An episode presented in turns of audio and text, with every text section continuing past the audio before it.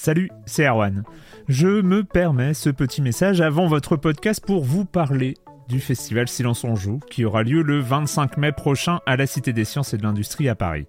De 10h à 22h, on vous prépare une journée qu'on espère passionnante avec des discussions, des débats au cœur même de la Cité des Sciences et une soirée mémorable dans un grand amphithéâtre.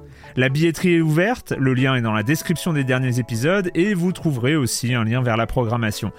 C'est 20 euros pour la journée et la soirée, et si vous voulez juste passer nous voir en journée, il suffit d'une entrée classique pour la cité, c'est 13 euros tarif plein avec éventuellement des réductions. C'est la première fois qu'on organise un truc pareil et on espère vraiment que vous répondrez présente et présent. En tout cas, nous, on a très envie de vous croiser de rencontrer celles et ceux qui nous écoutent chaque semaine. Rendez-vous donc le 25 mai et je vous laisse avec votre épisode de Silence en joue ou de la bande-annonce ou de Gâchette gauche ou de Dans la boucle. Enfin bref, bonne écoute. I'm Sandra, and I'm just the professional your small business was looking for. But you didn't hire me because you didn't use LinkedIn jobs. LinkedIn has professionals you can't find anywhere else, including those who aren't actively looking for a new job but might be open to the perfect role, like me. In a given month, over 70% of LinkedIn users don't visit other leading job sites. So if you're not looking on LinkedIn, you'll miss out on great candidates like Sandra. Start hiring professionals like a professional. Post your free job on linkedin.com/people today. Silence en joue, Erwan Cario, bienvenue dans Gâchette gauche.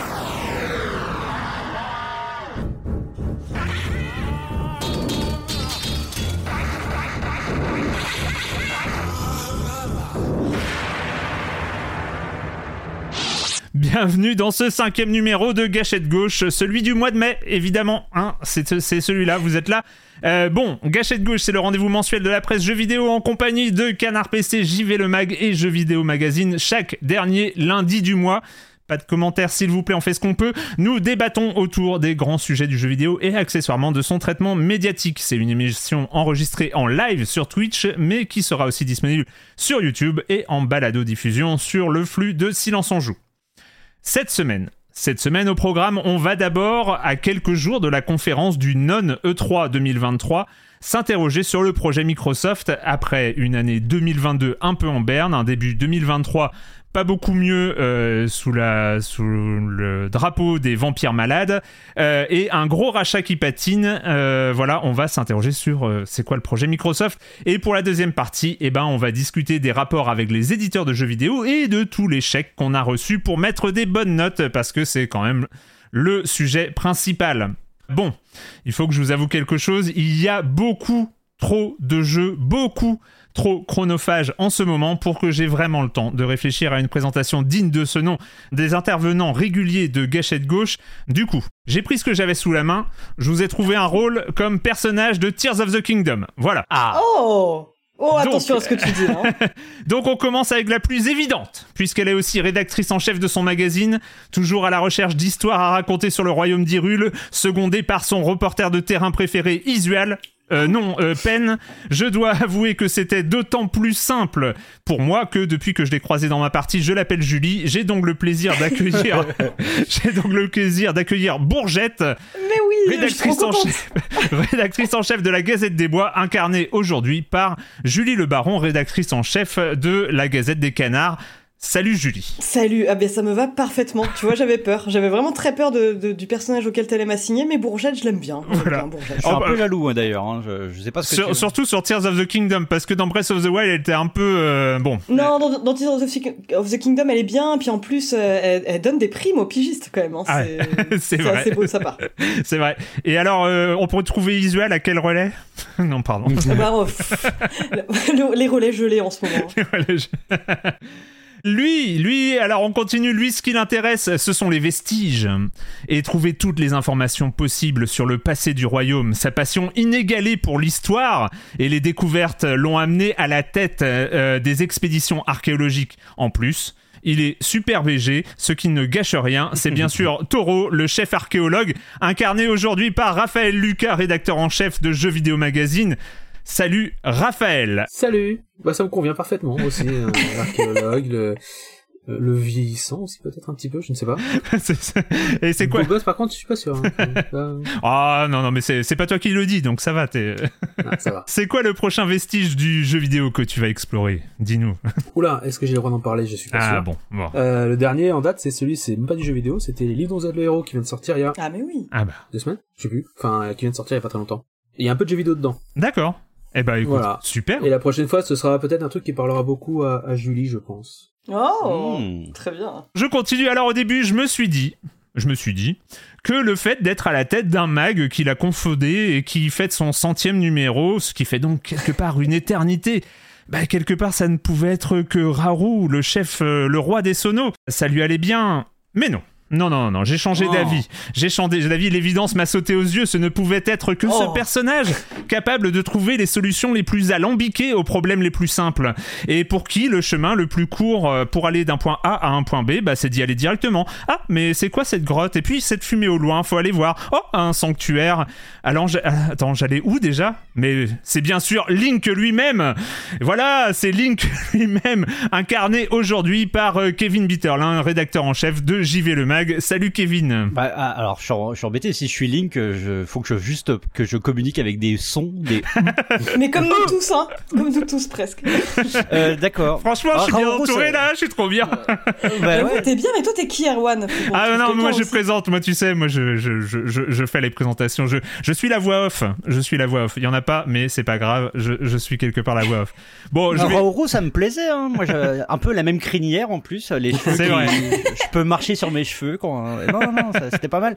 Mais bon, Link, admettons, admettons. Voilà, non mais c'était... je- mais, je- mais, je- mais merci, merci, merci pour ce lancement incroyable. Ah oui, Et bonjour à tout le monde. Je vais vous redonner vos apparences. Euh, hop je, je vais vous- Eh, Il y a des effets spéciaux dans ce stream, c'est ouf, euh, c'est ouf. Ah oui, j'avais pas vu. Ah, vous aviez pas vu, et bah tu me regardes encore je, le je viens replay. seulement de voir sur le retour. Oh, incroyable. Je suis un kangourou, voilà, c'est ça. Oui, c'est vrai, il faut souvent te transporter pour t'emmener voir tes amis, c'est terrible. Donc, euh, premier, euh, le premier sujet, Microsoft, c'est quoi le projet? On va, on va se lancer, on va se lancer sur ce, euh, sur ce premier sujet donc euh, de, de ce gâchette gauche numéro 5. J'allais peut-être faire un historique de Microsoft, mais je vais peut-être pas re- re- reprendre au début. hein. Juste rappeler que euh, bah, le 15 novembre 2001, il y avait un nouvel acteur qui rentrait dans l'arène du jeu vidéo. Enfin, il n'était pas vraiment étranger à cette arène, puisqu'il avait créé en 1995 un des jeux les plus marquants de l'histoire, c'est-à-dire le démineur. Mais bon, bref, en 2001, on parle d'une nouvelle console, la Xbox, et cet acteur, c'est bien sûr Microsoft. 22 ans plus tard, euh, il, a eu des, il y a eu des hauts et des bas, on va en parler. Peut-être que ça va revenir dans la discussion sur les hauts et les bas de l'histoire de Microsoft depuis 2001. Mais il est toujours là et plus que jamais décidé à trouver sa place. Mais justement, quelle place? On est en 2023. euh, bah, j'ai commencé par une question générale. Il y a, plein, il y a, tellement de sujets à aborder. Mais justement, Kevin, quand j'ai Mhm. proposé le sujet, t'as d'abord euh, dit ok c'est super. Il y a euh, il y a hier hier donc à, à on un, jour, à un jour de l'enregistrement il, il envoie un mail pour dire non mais, euh, mais bon. il y a la conférence il y a la avant-hier ouais, il y a la conférence Microsoft est-ce qu'on pourrait pas changer de sujet? J'ai dit non non je suis désolé pas deux jours avant l'enregistrement Euh, est-ce que est-ce que toi t'attends des choses de de cette conférence de, du non E E3 2023 de Microsoft? Est-ce que tu t'attends à ce que euh, les cartes soient qu'ils renversent la table et qu'ils disent euh, c'est nous euh, c'est nous les rois du game Ouais, alors déjà, oui, je précise juste, c'est pour ça que JV sort euh, en retard tous les mois, c'est parce qu'on change de sujet au dernier, le dernier jour. Le jour du bouclage, on se dit, eh, si on faisait complètement l'inverse de ce qu'on a dit. Donc euh, voilà, désolé, c'est vrai que, je sais pas, j'ai eu une sorte d'illumination en me disant, Ah, est-ce que c'est le, le- le timing est, est- est le meilleur? Mais bon, pas grave. Désolé de, de t'avoir euh, mis en panique. j'ai trouvé ça très bien Qu'est-ce que j'attends de cette conf? Euh... Bah, disons que, euh, enfin, forcément, je vais essayer de, de, de m'aligner sur ce qui a été fait les, les, les années précédentes et euh, ce qu'on avait remarqué, c'était euh, à quel point euh, le la figure de proue, en gros, de, de Xbox, ce n'était pas un jeu, ce n'était pas une série de jeux, c'était c'était le Game Pass. C'était Ouais. vraiment ça qui était au centre de la, de la proposition et on sentait que en gros, c'était euh, c'était le vaisseau amiral autour de, duquel se greffait euh, l'escadron euh, des jeux, euh, etc. Donc moi, j'attends euh, forcément euh, que- qu'il propose un peu ça. Euh, de nouveau, enfin, je pense que ce sera une nouvelle fois au cœur de leur, de leur dispositif. Après, euh, moi, d'un point de vue plus personnel, euh, ce que je regrette toujours un peu, malgré tout, alors avec ces euh, les conférences, euh, on va dire les conférences 3 à Microsoft, Ouais. c'est euh, c'est ce côté très euh, buffet à volonté en fait qui qui, qui propose et euh, ce côté vraiment euh, euh, on en a encore, on vous le met aussi. Enfin, vraiment, ce côté, euh, on, on balance tout et sans vraiment qu'on comprenne une sorte de, de philosophie, de ligne directrice et tout ça. C'est, vraiment un, ouais, c'est vraiment le buffet à volonté où on picore, mais vraiment, ce- vraiment ceux, ceux un peu euh, qui te cassent le bide euh, dès que t'arrives, genre, à- t'arrives à Las Vegas dans un hôtel là où et on, on te file des sushis, des pizzas et, et un homard géant. Et tu All you comprends pas can trop eat. Pourvu que tu continues voilà, de donner de vraiment le all you can eat quoi. Et, et moi c'est toujours un peu ce que j'ai regretté, c'est de me dire, euh, ils sont, enfin avec euh, avec les conférences Xbox, on est vachement dans le dans, dans, dans une sorte de, de concret très pratique, genre tu vas jouer à ça, tu vas jouer à ça, tu vas jouer à ça, et on oublie un petit peu, euh, moi ce, qui, ce que j'ai toujours aimé dans ce genre de conférence, c'est le côté un peu, on vous envoie du rêve, quitte à un peu bullshiter, quitte à un peu euh, euh, montrer juste un teaser, euh, tu vois comme ça, mais juste, euh, tu tu sors de là avec un peu des étoiles plein les yeux, alors que là, ben tu sais en gros que que tu dois prendre le Game Pass, mais en même temps est-ce que c'est euh, est-ce que c'est sexy de dire euh, ouais bah ouais euh, je vais je vais jouer à plein de jeux parce que je paye un abonnement tous les mois. Enfin je, je sais pas il y a, Ah bah, y a pas ce ça, côté euh, non mais non mais c'est Non, mais je vois ce que tu veux dire. c'est c'est un peu dommage tu vois. C'est juste le côté euh, ouais ça, moi ça ça manque un peu de rêve et je trouve que ça va un peu euh, en fait euh, ce, ce, ce, ce point de vue là qui s'adapte euh, enfin qui se colle euh, aux conférences bah, c'est quelque chose que j'élargis un peu à de manière générale à ce que fait Microsoft c'est un côté un peu concret un peu business Hmm. mais qui manque un peu de paillettes quoi Hmm. Julie, est-ce que t'en attends quelque chose? Ouais, alors je suis complètement raccord avec ce, cette, cette vision, enfin ce côté euh, buffet à volonté, euh, justement où vraiment ce qu'ils mettent en avant à chaque fois c'est l'offre pléthorique du Game Pass, euh, sur lequel on reviendra parce qu'il a ses avantages et ses inconvénients, je trouve. Mais euh, il y a quand même ce petit truc qui me met euh, des, des paillettes dans les yeux et c'est pour, pour moi c'est Starfield. Mais euh, Hmm. ah oui il y a quand même la jurisprudence cyberpunk qui est toujours euh, bien ancrée en moi. Euh, je vais pas me surhyper sur un jeu où on me promet mon émerveil, mais euh, je pense que c'est peut-être le jeu euh, qui me donnera littéralement des étoiles dans les yeux. Ouais. Ils ont prévu un, tout un passage uniquement dédié à Starfield. il va y hein, avoir, plus. ouais, c'est ça, le 11 juin, il y a le, le, le Starfield Direct. Hmm. Donc juste euh, après j'ose espérer, euh, ouais, j'ose espérer qu'ils ont des choses à montrer, des choses enthousiasmantes. Ouais. Raphaël, Bah, alors moi je voudrais revenir sur ce que ce qui vient d'être dit, c'est que on parle euh, all you can eat. Oui, mais all you can eat, mais quand? C'est ça le problème en fait que moi j'ai Mm. avec euh, à chaque fois, à chaque euh, chaque dernière conférence de Microsoft, c'est que euh, très généralement il n'y a pas de date. Mm. Il y a parfois une année, 2023, 2024, mais euh, il y a rien. En fait, c'est c'est all you are gonna eat, Hmm. maybe Oui, un oui. jour, peut-être, lointain. En fait, on, on te vend du rêve, mais on te vend du rêve lointain. On te vend pas Mm. du rêve d'aujourd'hui. On te dit pas, c'est aujourd'hui, vous pouvez y jouer maintenant, vous pouvez y jouer demain, vous pouvez y jouer peut-être en novembre ou je sais pas. Bah. C'est souvent, euh, on voit avec Starfield, hein, qui a été repoussé euh, d'un an, je dis pas de bêtises, ou six mois, enfin je sais plus, voire, voire plusieurs fois. Et qui, euh, au final, euh, on l'attendait tous, parce que euh, dès les premières fois, enfin, on a la- cette, ce, ce Skyrim, Bethesda, même si on sait que ça va être une usine à bugs. Mais en fait, moi, nous, on aime les- enfin, je sais pas, mais tous les gens qui, qui, qui, qui jouent sur PC aiment les bugs aussi. Enfin, moi, oui. Enfin, moi, j'adore les bugs. parce que les bugs, c'est, c'est, c'est là où tu vas euh, passer derrière le décor et tu vas voir Oui. comment c'est fait, c'est fichu. C'est là que les, euh, que les, euh, euh, euh, les, euh, les gens qui vont faire des vidéos vont commencer à s'amuser avec pour trouver les passages pour passer d'un truc à, l'- à- pour faire du, du speed, euh, euh, Run. speed, Du speedrun. speedrun, pardon, euh, des choses comme ça. Donc autant je suis euh, hypé par tout ça parce que c'est évident, on est tous journalistes et puis bah ça va être une dose d'information pour nous. On va avoir Hmm. des jeux, ça va être les jeux sur lesquels qu'on va traiter dans quelques mois, quelques années, euh, peut-être même pendant durant quelques années euh, et dans euh, dans, dans peut-être même en 2024-2025 pour certains, parce qu'il y a beaucoup de, de choses qui ont été annoncées. Je me souviens d'avoir fait une, euh, c'était un stream, je crois que c'était chez devait être pas l'année dernière mais l'année d'avant. Et en fait, il y a des jeux qui avaient déjà été annoncés et qui sont toujours pas sortis. Ouais, ouais. Euh, et Ouais, d'autres on n'a rien vu, euh, à commencer par Fable qui visiblement aura droit à sa section un petit peu au jeu- cette année, mais mais en fait voilà c'est du rêve, mais du rêve euh, très lointain, c'est du rêve euh, et pour le coup quand on regarde le Game Pass actuel, même s'il y a des très bons jeux dedans, hein, souvent des jeux indés d'ailleurs, euh, bah on est loin de ce rêve euh, qui, est, qui est annoncé.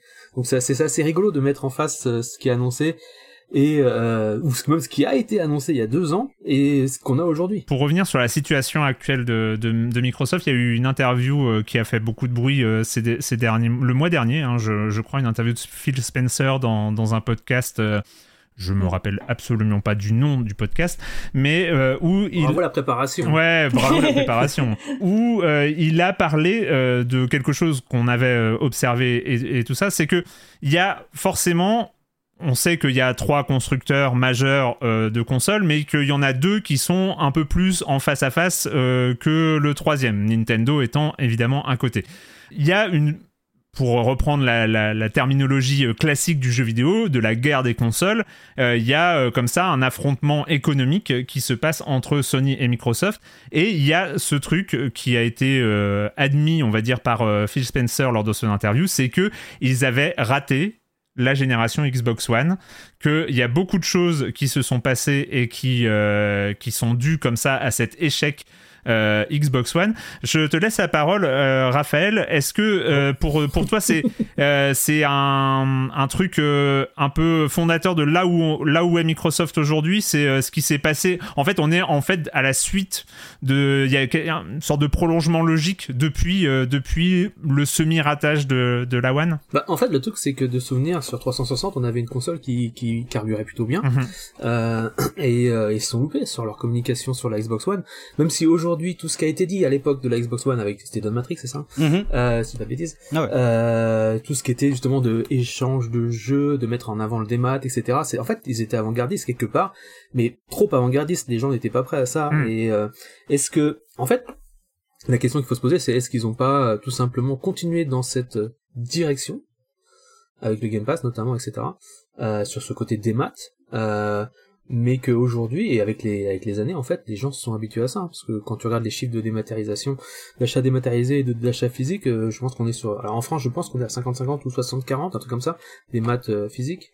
Mm. Euh, mais dans d'autres pays, c'est beaucoup plus important, notamment en Angleterre, aux États-Unis, où on doit être à 70-30, des choses comme ça. Donc, euh, est-ce qu'ils étaient avant-gardistes? Sans doute. Est-ce qu'ils ont mal communiqué? Alors là, oui, clairement. Euh, on se souvient très bien de... Et puis surtout que Sony, Ouais. dans cette fameuse guerre des consoles, euh, qu'on aime bien mettre en avant, enfin, que les joueurs aiment bien mettre en avant plutôt, euh, c'est ce, ce, ce fameux clip avec, euh, c'était qui déjà? Euh, Yoshida, non euh, euh, Je sais plus. Je ouais, sais oui, euh, côté, euh, Vous pouvez prêter vos euh, voilà, jeux, je te prête, je te, ouais. je te donne mon, je te donne mon jeu, prêtez- tiens, bah voilà, la boîte, machin, et puis on- PS4. voilà, et on a bien vu en fait ce qui s'est passé par la suite, c'est que sur PS5, bah c'est un petit peu différent et euh, donc euh, même sur PS4 d'ailleurs c'était différent. je- Et sur et sur Switch, t'as t'as ton jeu, il est lié à la, la console et à ton compte, Mm. donc euh, donc au final, ce qu'ils proposaient à l'époque était peut-être euh, finalement plus intelligent que ce qu'on a aujourd'hui, sauf que bah ils ont pas réussi à la, à la communiquer autour. Euh, je défends pas Xbox rien du tout, hein, c'est juste que a priori, euh, enfin a posteriori, ce que je ressens, et que euh, aujourd'hui, euh, ils ont euh, ils ont eu des, infrastructures, ils ont installé des infrastructures pour le cloud, etc., etc. Donc pour eux, et en plus même ils servent le cloud de, de Sony, pour rappel, Mm. euh, de moins de partie. Euh, donc euh, est-ce que est-ce que tout dérive de ça? Oui, et en même temps dérive, je pense. J'allais dire idéologiquement, mais c'est pas le terme. Euh, mais en termes de, euh, de concept. de hein. pratique, Ouais. de pratique, de concept. Oui, je pense qu'en fait ça dérive clairement, mais ils l'ont pris sous un autre bout, sous un autre plutôt que de se dire voilà, euh, vous achèterez les jeux en démat et on a vu hein, avec Google si ça a marché euh, avec Stadia. Mhm. voilà. Donc en fait, euh, euh, je, alors, je, je compare peut-être des choses qui sont pas tout à fait comparables, mais c'est c'est pour vraiment tresser- de- dresser un portrait assez large euh, et simplifier les choses. Mais euh, mais je pense que oui. Et alors euh, et le Game Pass. Alors moi, je suis abonné depuis des années, évidemment, parce que pour nous journalistes, bah, c'est euh, un moyen de vérifier, de jouer à des jeux même pendant une heure, euh, une demi-heure, Mhm. deux heures, trois heures, des jeux auxquels qu'on qu'on n'aura pas eu le temps de faire autrement, ou qu'on va pas demander aux éditeurs, ça on en parlera peut-être tout à l'heure, mais parce qu'en fait, euh, euh, on va pas demander aux éditeurs s'il n'y a pas de test, tu vois, Mm. derrière. Donc moi je me vois pas demander, alors j'en euh, je commence déjà un petit peu le, le prochain truc, tu vois, je- prochain le prochain débat, mais euh, je vais pas demander un jeu à un éditeur si on n'a pas un test derrière, tu vois, Ouais. si on va on fait pas quelque chose. Euh, donc là le Game Pass me permet de me rattraper par exemple sur certains jeux en me disant bah voilà tiens je vais avoir euh, les jeux EA, je vais avoir les jeux Microsoft etc etc même si je joue pas ou des jeux indés auxquels j'aurais peut-être euh, je n'aurais pas laissé de chance. Euh, donc voilà pour moi c'est c'est c'est une belle chose avec des problèmes dont on parlera je pense ensuite. Kevin, la génération euh, Xbox One, en Ouais. tant que point de départ finalement de, de là où est Microsoft aujourd'hui. En fait, enfin, il y a un truc aussi important à dire, c'est qu'on a un biais. Euh, à- nous en France, c'est que euh, Xbox, ça s'est jamais vraiment installé chez nous. Hmm. On est, enfin, c'est difficile de- d'en parler. Euh, à l'aune de, on va dire de chiffres planétaires parce que effectivement en France euh, on est une terre PlayStation euh, bon je- encore une fois hein, je mets je mets Nintendo à côté mais mais euh, mais on est vraiment une terre PlayStation ce qui n'est pas le cas au UK euh, encore moins aux États-Unis etc donc il y a, vraiment ce côté-là où de se dire que, enfin, il y a un double biais là-dedans, c'est que nous, comme on bosse dans le jeu vidéo, on a l'impression qu'on qu'on peut tout mettre sur un pied d'égalité. Mais moi, je le vois dès que je parle avec des gens euh, autour de moi qui sont pas, qui suivent pas forcément l'actu du jeu vidéo, euh, euh, ils vont me demander si ça sort sur Play. Tu vois, ils vont Ouais. pas me dire Oui. est-ce que c'est dans le Game Pass? Le Game Pass, ils savent même pas ce que c'est. euh. Et, Enfin voilà. Et là, je pense que dans le chat, il y a des gens qui vont hurler parce que euh, on a des gens qui sont un peu plus euh, au fait de l'actualité et qui pensent que machin. Mais je pense que vraiment pour le grand public, Xbox, Xbox. Alors il y a eu il y a eu cet essor au moment de la 360 effectivement, euh, aussi parce que la PS3 est arrivée dans un état calamiteux et euh, et on avait cette nouvelle console qui elle faisait bien tourner les jeux et, qui a priori pour les développeurs était aussi un peu plus euh, facile euh, d'un point de vue architectural. Donc effectivement, il y a eu cette période autour de la 360 où où ça marchait bien et on arrive à la Xbox One et encore une fois, je reste moi un peu du du du du, du point de vue français, c'est que euh, bah je pense que à ce moment-là, PlayStation avait juste repris euh, du poil de la bête et était redevenu une évidence en fait Hmm. à partir du moment où il y avait euh, très très peu de, de différence au niveau des catalogues et que les exclus, euh, on va dire les exclus PlayStation sont peut-être un peu plus, euh, bah encore une fois plus grand public, plus plus sexy aux, aux yeux du, du grand public euh, qu'un un Uncharted par rapport à un Halo ou un truc comme ça. Euh, je pense qu'en fait le Xbox est un peu rentré dans le rang en France. Hmm. Voilà pour le, mon point de vue, on va dire euh, de franchouillard. À l'échelle plus internationale, euh, effectivement, il y a eu, euh, il y a clairement eu un, un énorme couac euh, qu'on a peut-être même nous, euh, alors on, on s'en est amusé, etc. Au moment de, de, de cette conférence et, et de parce que en plus, enfin, c'était vraiment le sel de le 3 qui revenait cette année-là avec euh, ce côté voilà la, la, la, la guerre des consoles par conférence interposée, euh, euh, tout, de l'intérêt d'être de passer euh, après l'autre, etc. De quitte à changer ses plans au dernier moment parce que moi je, je reste persuadé que ce qui s'était passé au, au moment de la hein oui voilà un peu comme moi mais je pense que sur la PS4 il y, avait il y avait des plans euh, qui ont été changés dans les 24 heures euh, qui séparaient les deux conférences hein, mais bon euh, ça, ça ça reste euh, un petit un petit point de vue perso euh, Ouais, mais enfin oui, ce que je voulais dire, c'est que je pense qu'on a vraiment un peu minimisé le, le- la portée en fait de ce qui s'est passé ce jour-là et, Hmm, hmm. et, euh, et effectivement, à quel point Xbox a dû euh, a dû euh, ben, abandonner tout ce qui faisait vraiment le sel de, de sa console. Euh, On parlait du démat, on parlait, il y avait la connexion permanente, il y avait Kinect aussi euh, qui, qui devait être vraiment, qui devait être euh, vraiment. Il y un avait aussi central. une emphase, je je te coupe deux secondes, Ouais, ouais, il y avait une emphase, une emphase sur le, aussi sur le multimédia, les films, etc. Ouais, ouais. Mm. C'est comme ça qu'était présentée la console, hein, et c'était pas vraiment présenté comme une console d'ailleurs. C'est aussi un des points de C'était- c'était divergence qui fait que les joueurs ont été un peu. euh, Et puis derrière, tu sors une console qui est en plus, alors ça, c'est la Xbox One, le premier modèle, il était dégueulasse. Euh, faut dire ce qui est, dire, elle, elle, elle- faut dire, elle avait aucun sens. euh, Il y avait des prises USB qui étaient, enfin, qui étaient placées à des endroits incongrus de partout. Donc ouais, je pense qu'il y a eu un, il y a eu vraiment une sorte de, de tollé et de presque de retour un peu à la normale après cette, euh, on va dire cette parenthèse enchantée de la, de la 360 quoi. Et voilà, et donc là, euh, là, on arrive maintenant sur euh, deux consoles qui sont, euh, enfin, la PS5 et la et la, et la série, euh, la série X ou S, ou je sais pas, euh, qui sont euh, sont assez proches l'une de l'autre, Mm. mais mais moi j'ai quand même l'impression que PlayStation, malgré toutes les acquisitions de Microsoft, malgré le Game Pass, malgré les promesses, etc. Il y a toujours euh, ce PlayStation a toujours ce- petit truc en plus au niveau de bah, des, des IP, au niveau de, du first Mm. party et, et même euh, de, des collaborations, qui fait que la- qu'elle a toujours un avantage, à, à mon sens. Pour l'instant. Et puis ça se voit dans la, ça se voit aussi dans, dans leur stratégie, euh, dans, dans ce qu'ils proposent en ligne. Enfin, là où on a le, le buffet à volonté Xbox, il y a plus ce côté euh, curation avec euh, l'offre PlayStation. Quoi. C'est eux ont toujours euh, eu à cœur de cultiver leur catalogue, de, mon- de mettre en avant leur exclus. Et oui, ça, ça, ça se voit vraiment rien que sur ça, quoi. Le problème, le problème c'est qu'avec le Game Pass, c'est que t'as une masse de jeux et t'en as 4-5 qui arrivent tous les mois, ou, Ouais. ça. hein.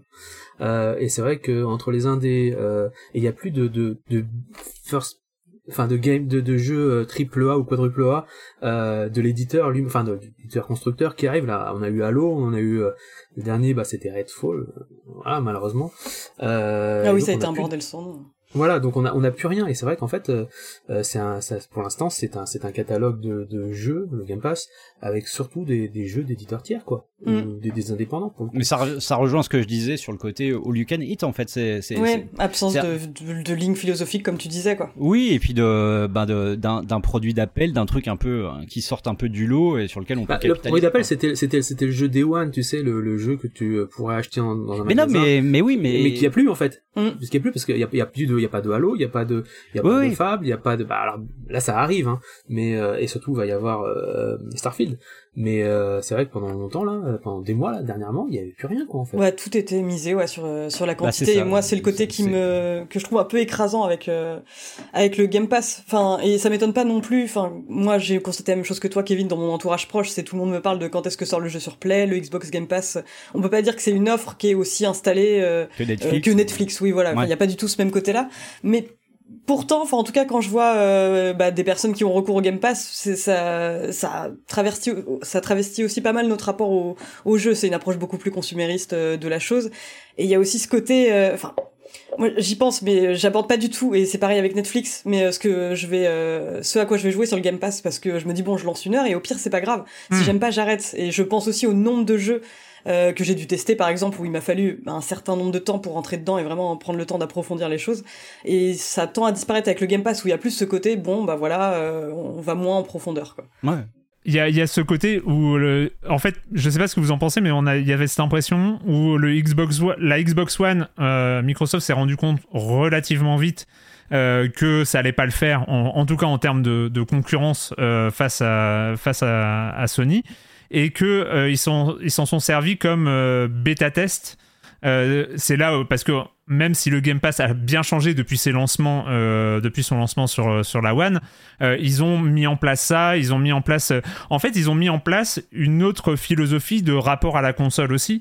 Je sais pas, Julie, toi, quand, quand, quand, la série euh, quand la série a été annoncée, on a parlé hein, des day one sur euh, le Game Pass euh, les, conférences où ils multipliaient les je crois que c'était celle de 2020 ou 2021, je sais plus où on a eu comme ça une sorte de série de vidéos avec Day One sur le Game Pass, Day One sur le Game Pass, Day One sur le Game Pass.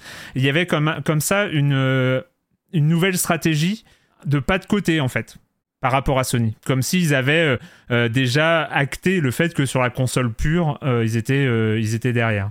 Mm. Je sais pas si c'est c'est pas du tout une vraie question, mais est-ce que qu'est-ce que qu'est-ce que t'en penses de, de Est-ce que j'en pense moi Pardon, j'ai bien aimé le de, de, de cette ah, oui, oui, non, mais oui, j'étais, Pardon. J'étais pas sûr que t'attendais. Euh, j'ai oublié point d'interrogation, c'est tout. ouais, c'est ça, une réponse de ma part parce que ton point de vue est ton point de vue est intéressant. mais euh, je, je, je sais pas, enfin si on c'est quelque chose qu'on peut prendre comme une espèce d'aveu d'échec, euh, honnêtement, euh, je je l'aurais pas, je l'ai pas perçu comme ça moi. J'ai euh, l'impression qu'au contraire pour eux c'est euh, c'est une force en fait de mettre en avant euh, plein de choses différentes et et d'avoir une stratégie mais ouais complètement à l'écart de de ce que fait Sony. Je me dis aussi que et c'est la preuve, euh, bah, ce qu'on avait pu voir avec euh, quand ils ont annoncé euh, le, le, partenariat avec Kojima. Voilà, mm. hein, clairement ils ont fait le truc. Alors malheureusement c'est tombé une année Covid, hein, je crois que c'était en 2021, donc il y avait pas vraiment de, de conférence, c'était un stream. Bah, c'était pas, il y avait pas le côté show qu'il pouvait y avoir dans, mm. dans certains E3 auparavant, où, où là ça aurait pu être un événement vraiment marquant. D'autant plus que depuis, bon, bah, on sait pas trop ce que ça donne ce, ce projet-là, sachant que on a l'impression que quand même si on suit les tweets de Kojima entre deux sushis, on a l'impression qu'il est plus intéressé par, de, par ce qu'il fait autour de, de, Death Stranding 2 que, que par euh, ce projet-là. Enfin bon, bref. En tout cas, ce que je voulais dire, c'est que euh, on parlait de, de produits d'appel, etc. Mais euh, alors, encore une fois, c'est peut-être un biais journalistique, mais moi j'ai l'impression que ça manque aussi un peu de, de, de, de stars, ça manque un peu de, je sais pas, d'un projet comme ça qui, qui où on peut identifier le créateur, ça manque peut-être un peu de personnalité. Enfin, moi vraiment, euh, je j'ai souvenir de, on va dire, c'était le, enfin c'était 2015, hein, le 3 2015, où quand euh, quand PlayStation annonce des trucs et comme le disait Rap tout à l'heure, c'est pas pour forcément des jeux qui étaient prévus pour les, les six mois à venir. Hein. Mais euh, tu revois The Last Guardian, tu vois euh, FF. FF7 remake, mmh. même Shenmue 3 à la rigueur, tu vois. Mmh. Mais ça manque un peu de, tu vois, de, de promesses comme ça, de, de un truc Ouais, qui envoie du rêve. Et, moi, je, reste persuadé qu'avec, il y a un côté presque forçat en fait dans la politique de, Microsoft. Vous allez avoir plein de jeux, ça, voilà, ça va être régulier, vous allez avoir le Game Pass, etc. Et, et, les rares fois où en fait ils tentent des, des trucs, qui, enfin des annonces qui misent peut-être un peu plus sur sur l'émotion, sur la passion, etc. Ben malheureusement, euh, on en entend plus trop parler quoi. Hellblade 2, euh, le jeu, oui c'est vrai, pas trop où il est. Pas trop de nouvelles. Euh, il y avait aussi, bah, je crois que c'était un jeu rare là, qui avait, le, le trailer était sublime. Everwild. Et, voilà. Et euh, le, le, jeu a été rebooté trois mois après euh, le trailer et depuis on n'entend plus du tout parler. Euh, encore une fois, hein, c'est vraiment un point de vue perso et je généralise pas. Et je pense, euh, enfin, il y a, y a, plein de gens qui peuvent être très contents avec le, le line-up euh, Xbox, mais putain, moi, il y a vraiment ce côté un peu, un peu bourrin, un peu rentre dedans mm. et qui, et qui manque, qui manque d'un, je sais pas, d'un jeu. pas un jeu qui, qui fasse des millions de ventes, mais juste mm. un truc où on se dit, eh ben ça c'est que sur Xbox et c'est un truc qui représente un peu le, la philosophie Xbox et, et voilà quoi, je sais pas, hein, un équipe la philosophie Xbox, c'est Gears of War, c'est Halo, euh, c'est Forza. Ouais. C'est quand même des marques qui sont quand même référencées Bien Xbox sûr. pour le coup. Et... Et... Mais te mettre moins Ouais, d'étoiles dans les yeux que les c'est vrai exclus que c'est vrai qu'il y a Gears, pas c'est un- un peu passé quand même. euh, enfin, Ouais, bah oui, mais ils en font encore. C'est plus très en fort aujourd'hui, quoi. Oui, non, mais il y, y a eu un moment où c'était très fort, mais en Oui, même oui, temps, bah oui, bah, c'était sur Euh, 360, quoi. voilà, c'est ça. C'était il y a, Euh, il y a 15 ans. Mais le truc, c'est que regarde, tu, enfin, je vais, je, cherche pas à dire que c'est mieux ou que c'est, enfin, je- Hmm. mais tu vois, euh, Sony, ils ont quoi comme comme franchise actuelle Non, pardon. Ils ont, euh, ils ont euh, Uncharted. Bon, Uncharted, on, on sait qu'il y a un, un jeu peut-être en développement. Mhm. Euh, il y a euh, Horizon. Ils vont le, jeu, le transformer en jeu multijoueur. Euh, il y a euh, The Last of Us. Ils vont en faire un multijoueur aussi. Ils sont en train de faire. Enfin, ils sont Oui, c'est prévu, ouais. Galérer en faire un, ouais. Mm. voilà. Enfin, ils sont euh, Sony et commence aussi à, à, à évoluer et à se transformer. Hein. Et d'ailleurs, tu on l'a vu, euh, on l'a vu euh, dans leur conf, qui était, Bah, qui était, qui était, qui était, euh, qui était triste. Hmm. Mais euh, bon. Oui, Ah, alors, il pas il y a des jeux qui étaient beaux quand même, mais bon, euh, oui, oui. Non, il y a des a trucs qui donnaient envie, mais il y a, pas non plus Et puis- et le puis, il y a jeu Spider-Man. Pas de magie, qui- quoi. waouh. Il y a Ouais. Spider-Man, tu vois, en fait. Donc, ce Mais sont bon. des, des franchises qui sont soit, elles sont pas très vieilles, tu vois. Uncharted, c'est la PlayStation 3. Mhm. Euh, Gears, euh, est- est-ce que, et, et la, The la The Last of Us, c'est euh, PlayStation 3 aussi, fin de PlayStation 3, Mm. je crois, Ouais. je dis pas de bêtises. PS3, ouais. Donc en fait, euh, ce sont pas des franchises non plus très vieilles. Hein. Le seul qui est un peu vieille, c'est euh, dernièrement, c'est euh, Jack and Dexter, c'est ça? Ah oui. qui, qui date de la Ouais. PS2. Ouais, c'est- Euh, et encore, il y en a eu un, quoi. Euh, et tout le reste, c'est du assez récent. C'est Ratchet Clank, tu voulais dire. Oui, Ratchet euh, Clank, pardon, pardon, oui, Ratchet. Oui. Je suis euh, pour le retour de Jack and Dexter aussi. Moi mais, aussi, euh, ouais, justement, j'en profite pour On remplacer. parle pas de Euh, Sony. Hein. et, et donc euh, voilà, ouais. enfin la, la question c'est est-ce que on a l'impression en fait que les, les franchises qui se sont euh, installées et qui aujourd'hui sont très fortes sur euh, sur PS5, euh, elles viennent de la PS3 qui était euh, Ouais, ouais. finalement ou de la PS4 euh, fin début PS4, tu vois, euh, une machine qui s'est quand même très très bien vendue alors que la Xbox One euh, elle a pas eu le temps de, de mettre en avant, enfin de de- d'installer ses franchises et euh, C'est c'est- c'est qui ce que disait Phil Spencer dans son échec de la génération Mm. Xbox One aussi. C'était euh, justement qu'ils n'avaient pas réussi à installer des licences et que ça. maintenant, avec les bibliothèques euh, qui euh, se transfèrent d'une génération de consoles à l'autre, euh, il y a aussi une sorte de dépendance qui se fait parce que les gens, ils ont créé leur, euh, leur bibliothèque de jeux euh, sur PlayStation, ils vont pas passer, euh, passer sur Xbox, etc. Euh, juste, par exemple, enfin, il y a un truc quand même sur cette année 2022. On, a, on avait avant une sorte, c'était un peu la fête du Game Pass. Enfin, je sais pas comment vous l'avez ressenti, Oui. mais il y avait cette fête du Game Pass. Il y a tout sur le Game Pass. Il va y Mhm. avoir des Day Ones on Game Pass. Ça va être trop bien. On va avoir des Forza. On va avoir des, des, des trucs. C'est vrai que Forza Horizon 5 en Day One, ça, ça, ça, ça pétait quand même. Enfin, il y avait, il y avait quand même, c'était un peu la classe. Et 2022, quoi. Waouh. Euh, finalement, la façon dont vous parlez aujourd'hui du Game Pass, j'ai l'impression que c'est très 2022. C'est euh, finalement euh, le. Je sais pas, Julie, 2022 sur le Game Pass, t'as joué à beaucoup de jeux. Bah oui, bah oui, oui, mais après, euh, j'étais loin d'avoir le côté bon ultra excitant. Enfin, je- j'en ai un petit peu parlé tout à l'heure, mais ce côté multiplication de, de titres fait aussi que même les jeux vraiment réussis, sont un peu éclipsés dans une masse de Hmm. jeux euh, game passables. C'est horrible, mais bon, euh, c'est vraiment le terme. Game quoi. passable. C'est, c'est ok parce que c'est sur le Game Pass. Enfin, mais euh, je repense non quand même. Enfin, par exemple, la Tunic. Je sais que le, le, un, le- un Hmm. des développeurs euh, principaux de Tunic était ultra ravi d'être sur le Game Pass parce que quelque part, ça Parce lui offre une sous. visibilité monstre. Euh, je sais plus à combien on était en janvier 2022. Il y avait 25 millions d'abonnés. Je sais pas à combien on en Hmm. est aujourd'hui, mais effectivement, c'est complètement massif pour un jeu comme ça. Et quelque part, moi, ça me rend ultra heureuse de savoir que euh, des jeux comme Tunic ont été joués euh, de massivement. Ouais. Mais mais voilà, si je devais te faire une espèce de bilan de, euh, enfin, il y a vraiment un, côté euh, sandwich Sodebo presque euh, à la plupart. Ouais, ouais. Dans mon rapport euh, au Game Pass, enfin tu vois, je vais m'en souvenir de quelques uns, mais dans l'ensemble, je sais même plus quoi. Bah, en plus, on a vraiment perdu le côté un peu exclusivité, ou en tout cas, on l'a on l'a peut-être plus perdu de vue que perdu tout court. Hmm. Disons que, bah, je pense que moi, Immortality, par exemple, euh, c'était via le Game Pass que j'ai- que j'y ai Ah. joué, Ouais. tu vois. Mais euh, mais c'est pas, tu vois, mais je l'associe pas, je, je l'associe pas au Game Pass en fait. Oui, C'est ça. Après, encore une fois, je, c'est vrai, ce sera mon mot du jour. C'est il y a le côté biaisé de, de la profession. On a accès à tout et euh, Mm. et, et du coup, euh, c'est vrai que, enfin, moi, moi, j'ai du mal à faire la, la distinction entre un jeu que j'ai auquel j'ai joué sur Switch et un autre sur PC. Enfin, dans ma tête, c'est pas forcément, c'est pas forcément évident. Mais je pense que, en fait, c'est ça le truc avec euh, avec le Game Pass parce que je, je lisais un petit peu euh, le, le chat en, et ça, ça m'inspirait ça c'est euh, il y a ce côté euh, très consumériste comme Julie le disait tout à l'heure. Il y a ce côté un peu Netflixien où où on peut euh, on peut piocher un peu euh, en regardant euh, comme ça nonchalamment en, en slidant pendant une heure euh, jusqu'à trouver le jeu qu'on veut. Et en même temps eh ben, il y a des il y a des jeux incroyables qui sont vraiment des des jeux euh, euh, enfin des des enfin des voilà un jeu, jeu comme Immortality ou je sais pas moi Outer Wilds a- avant euh, des, des jeux comme ça des pépites comme ça qui sont peut-être un peu Ouais. noyés de, sous le flux et malheureusement du, du fait de, de, de ce flux général euh, j'ai l'impression que Xbox en tire aucun bénéfice en fait de Mm. tu vois enfin je le répète Immortality qui est un des, des plus grands jeux de, de, de l'année passée euh, il est sorti, je crois, effectivement, en a, avant, euh, avant, euh, avant euh, les autres supports sur euh, sur Xbox.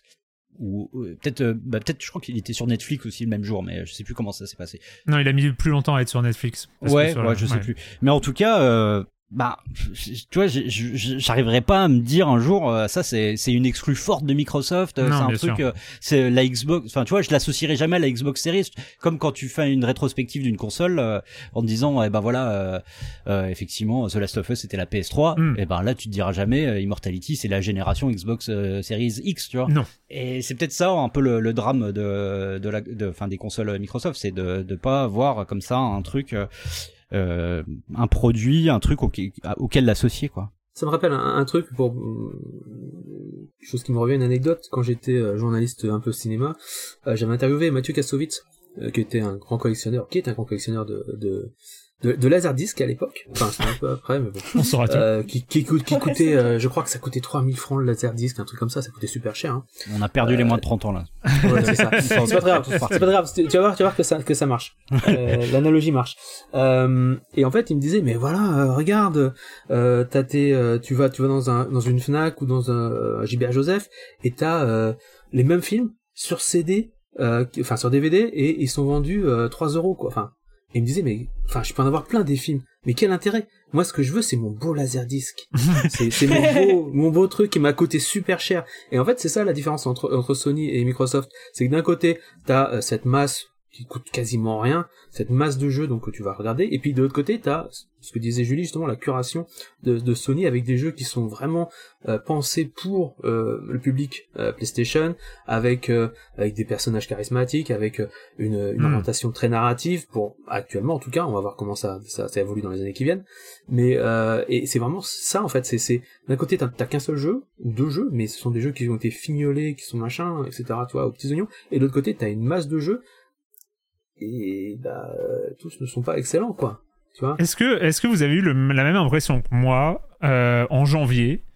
Après une année 2022, on l'a dit, euh, un peu faiblarde, et justement qui avait fait perdre un peu les illusions autour qu'on pouvait avoir autour du Game Pass. En tout cas, pour moi, ça a été vraiment mon cas. Mis à part certains titres, on a parlé d'Immortality, on a parlé Tunic, et effectivement, c'était, c'était vraiment super agréable de les avoir dans le Game Pass et tout ça.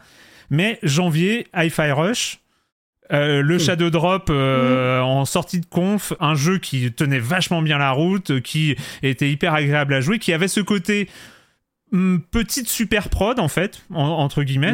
On n'était pas dans le, le- le jeu lambda c'était un jeu avec une identité euh, et je me suis dit ah mais au fait le Game Pass ça devait pas être ça? Euh, on devrait pas avoir des hi-fi rush euh, tous les deux mois ou tous les mois euh, pour justement euh, raviver, enfin garder l'intérêt, garder un peu, un peu ça. Je sais pas, est-ce que ça vous a fait le même effet euh, vis-à-vis de, de cette sortie-là inattendue? Alors c'était super cool, mais de dans mes souvenirs, c'était absolument pas prévu euh, ce Shadow Drop. C'était Ouais. pas du tout ça. Je sais plus euh, quel euh, conflit d'agenda il y avait qui les a poussés à, à le sortir de la sorte. Donc c'est un pur accident. Mais euh, moi, je, qu'on appelle une comme Bethesda dans le milieu. Ouais, c'est ça, mais, mais je trouvais ça plutôt chouette, moi, en fait, parce que je- justement, ça donne un peu une image de, voilà, on est tellement sûr de notre jeu, il est bien, on n'a pas besoin de faire monter la sauce pendant des mois Hmm. et des mois euh, en vous présentant un jeu sans jamais annoncer la date de sortie. Moi, j'adorerais que ça arrive plus souvent, que ce genre d'accident, en tout cas, parce que c'en était un, euh, arrive plus souvent, mais, mais il entre pas dans une stratégie, ouais. Au-delà du Shadow Drop, c'est le jeu en lui-même. On aimerait, enfin c'est des jeux comme ça qui Carrément, ouais. Oui, ah bah donner oui, leur identité au, au- au Game Pass. Mm. Ouais, ouais, dans l'absolu, oui. euh, c'est- et c'est vrai que, c'est- alors, enfin, moi, j'ai pas joué, hein, mais je je sais qu'on on en a, enfin, Christophe là, qui est dans la pièce à côté, euh, l'a fait, et était très content. Et effectivement, c'était une- c'était une belle surprise et c'était quelque chose qui sortait un peu de, bah, de d'un côté très policé qui peut Mm. y avoir euh, pour euh, pour les, les autres œuvres euh, euh, Xbox quoi. Je sais pas, moi j'ai j'ai- j'ai- effectivement je- je- j'en plaisantais avec ce, le côté Bethesda mais c'est c'est vrai que et d'ailleurs on le voit on l'a vu encore avec avec Redfall dernièrement etc et, on l'avait vu avant avec les autres jeux Tango ou les les autres jeux euh, Arcane et il y a je sais pas à quel point euh, d'un point de vue euh, communication c'est c'est c'est- pas vraiment maîtrisé quoi. Mm. Alors c'est c'est très cool d'avoir fait un événement comme ça mais euh, mais encore une fois j'ai l'impression que ça a ça a créé une sorte de micro-événement euh, et les gens ont téléchargé le jeu instantanément. On en a un peu parlé, mais on peut pas parler d'un raz de marée non plus, quoi. Ça, Mm. ça restait, c'est resté malgré tout assez confidentiel. Et je suis pas certain que, enfin, bah, c'est difficile de parler de retour sur investissement, etc. Mais je, je pense que le jeu méritait peut-être plus que ça aussi, quoi. Il- Mm. Une petite campagne euh, marketing euh, aurait pu être, Ouais, ouais. aurait pu être cool. Lui être plus Euh, bénéfique, ouais. Euh, parce que tu vois, enfin, euh, d'un autre côté, t'as voilà, t'as Redfall euh, qui sort dans une sorte d'imbroglio permanent où où on n'aura jamais vraiment compris si si c'était plus solo ou multi. Et eux, ils annoncent ils annoncent le jeu comme un Left 4 Dead pour finalement faire une sorte de de de, de Dishonored bizarre. Enfin, c'est- il- Mm. Non, ça a été très très compliqué. Ouais. Il y a l'article de Jason Schreier euh, ouais, sur le Ouais, du voilà, développement qu'on conseille où c'est lunaire effectivement. hein, ce côté, euh, bah, le non-interventionnisme des deux chefs créatifs et de Microsoft euh, est assez hallucinant quoi. Là où euh, l'équipe était plus en mode bon est-ce que vous allez tuer le projet ou pas quoi. Enfin, c'est- ça, et, du coup, enfin, t'as, Microsoft qui peut quand même compter maintenant, désormais sur Bethesda, euh, même si euh, Starfield il sort aussi sur sur PlayStation, hein, je crois. hein, je, je dis pas de bêtises. Non. Ah bon je... Hein? Je, je croyais qu'il faisait encore partie de. Non, c'était celui d'avant, c'était le. D'accord, non, je crois que encore- ouais. Oui, j'étais sur. euh, Et puis le le Deathproof aussi. Euh, de, de, Death, Deathloop, pardon. Ouais. Enfin voilà, moi j'a- j'attends de voir euh, aussi euh, la- cette force de frappe là à ce moment-là, quoi. Mais euh, bon, on, verra, on verra, on verra. Non mais le truc, pour revenir sur Hi-Fi Rush, alors je, je crois qu'en interne ils étaient pas très sûrs non plus du jeu. Euh, pour le coup, ça, ça, ça joue sur euh, le fait de le shadow dropper plutôt que de faire une grosse com derrière pour le lancer. Surtout que c'est pas vraiment un triple A, c'est un AA plus. Oui, voilà, c'est ça, c'est une vois. mini super prod, comme j'ai dit. Ouais, c'est ça. Et donc, mais quand même, qui a pris quand même trois ans de développement, hein, si je dis Mhm. pas de bêtises. Donc, euh, c'est quand Ouais. même euh, inquiétant. Et puis, bah, il y a quand même des gens qui viennent de Capcom euh, derrière aussi, hein, des, des, des, des, euh, des game designers. Euh, Enfin, tu vois, c'est pas c'est pas un, un petit jeu non plus, tu vois. Non, c'est clair. C'est pour ça. Euh, Est-ce que le Shadow Drop lui a Je pense que le Shadow Drop lui a lui a fait du bien en fait.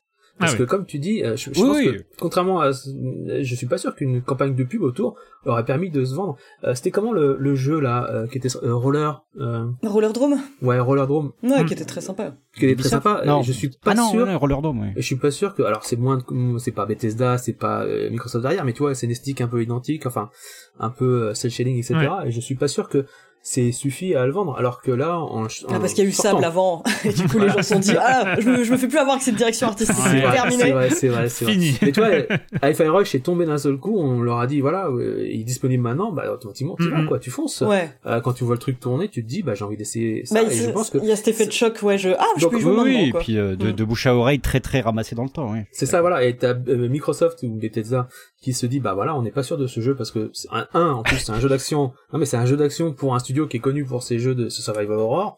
Bah ouais, c'était leur grosse crainte, ouais, justement. Ouais, Voilà, y a ça. euh, que s'ils l'annoncent tôt, tout le monde passe son temps à se dire, mais est-ce qu'ils peuvent vraiment faire ce type de jeu voilà, donc que là, la question bon, se pose pas. Tu, tu Ouais. veux savoir, tu lances. Mm. Et euh, tu lances le jeu et puis tu sais tout de suite si ça marche ou pas et si ça te plaît ou pas. Mais euh, en fait, ça, lui- ça lui a profité ce Shadow Drop et le fait de sa présence sur le Game Pass et de souvenirs. Alors là, c'est vraiment des souvenirs. Il me semble que le, que le producteur avait l'air de dire que le jeu se vendait bien aussi sur Steam. Parce que Ouais. je crois qu'il a été pendant une semaine au moins en tête de, de, de- des charts sur Steam. Mm. Donc c'est que finalement, ce truc qui était et qui n'existait que sur Game Pass, qui était gratuit sur Game Pass, entre guillemets gratuit parce que abonnement au Game Pass, Mhm. euh, est- a aussi été acheté pour lui-même en tant que jeu sur Steam, sur une autre plateforme. Enfin, même si euh, évidemment le Game Pass est disponible sur sur sur PC aussi. Petite question euh, rapide. Moi, je sais que euh, quand la Xbox Series, et puis surtout peut-être un an après la sortie de la Xbox Series, euh, et avec son Game Pass assez puissant, avec, avec plein de jeux vraiment intéressants dedans, qu'ils soient nouveaux ou pas, euh, j'avais une tendance à assez facilement conseiller le Game Pass. Même, euh, en tout cas, moi je sais que dans mon entourage, à certains moments, j'ai euh, vu que je, on, on connaît la consommation de jeux vidéo des personnes qui nous demandent conseil, je me disais, bah tiens, toi qui aimes bien tester des jeux assez variés, dans des univers assez variés, prends plutôt une Xbox Series. Bon, d'une part, on la trouve dans le commerce, on a plus de chances d'en avoir qu'une PS5. Et en plus, il y a le Game Pass, tout ça. Et là, je sais qu'aujourd'hui, je me dis, est-ce que je, est-ce que je conseillerais encore le Game Pass après les 12-18 mois qui viennent euh, de s'écouler? Je sais pas, est-ce que vous, vous êtes dans la même situation? Est-ce que vous conseilleriez encore le, le Game Pass? Est-ce est-ce que c'est encore une offre qui est tout aussi intéressante que ce qu'elle promettait il y a, il y a deux ans? Ouais, ouais, je pense. Ouais. Je pense Seulement je un pense- type de, ouais, pardon. Bah après oui, ça dépend, ça, dé- ça dépend à qui tu t'adresses. C'est toujours pareil, effectivement. Mm. Mais euh, disons que d'un point de vue euh, utilisateur, euh, ça, ça reste une offre euh, qui défie euh, Hmm. toute concurrence et qui qui permet malgré tout de de trouver. Alors, je pense que c'est c'est- pas. il faut quand même. Euh, alors, c'est pas un problème de, de, enfin, un truc de curation, mais je pense qu'il faut quand même être un peu guidé.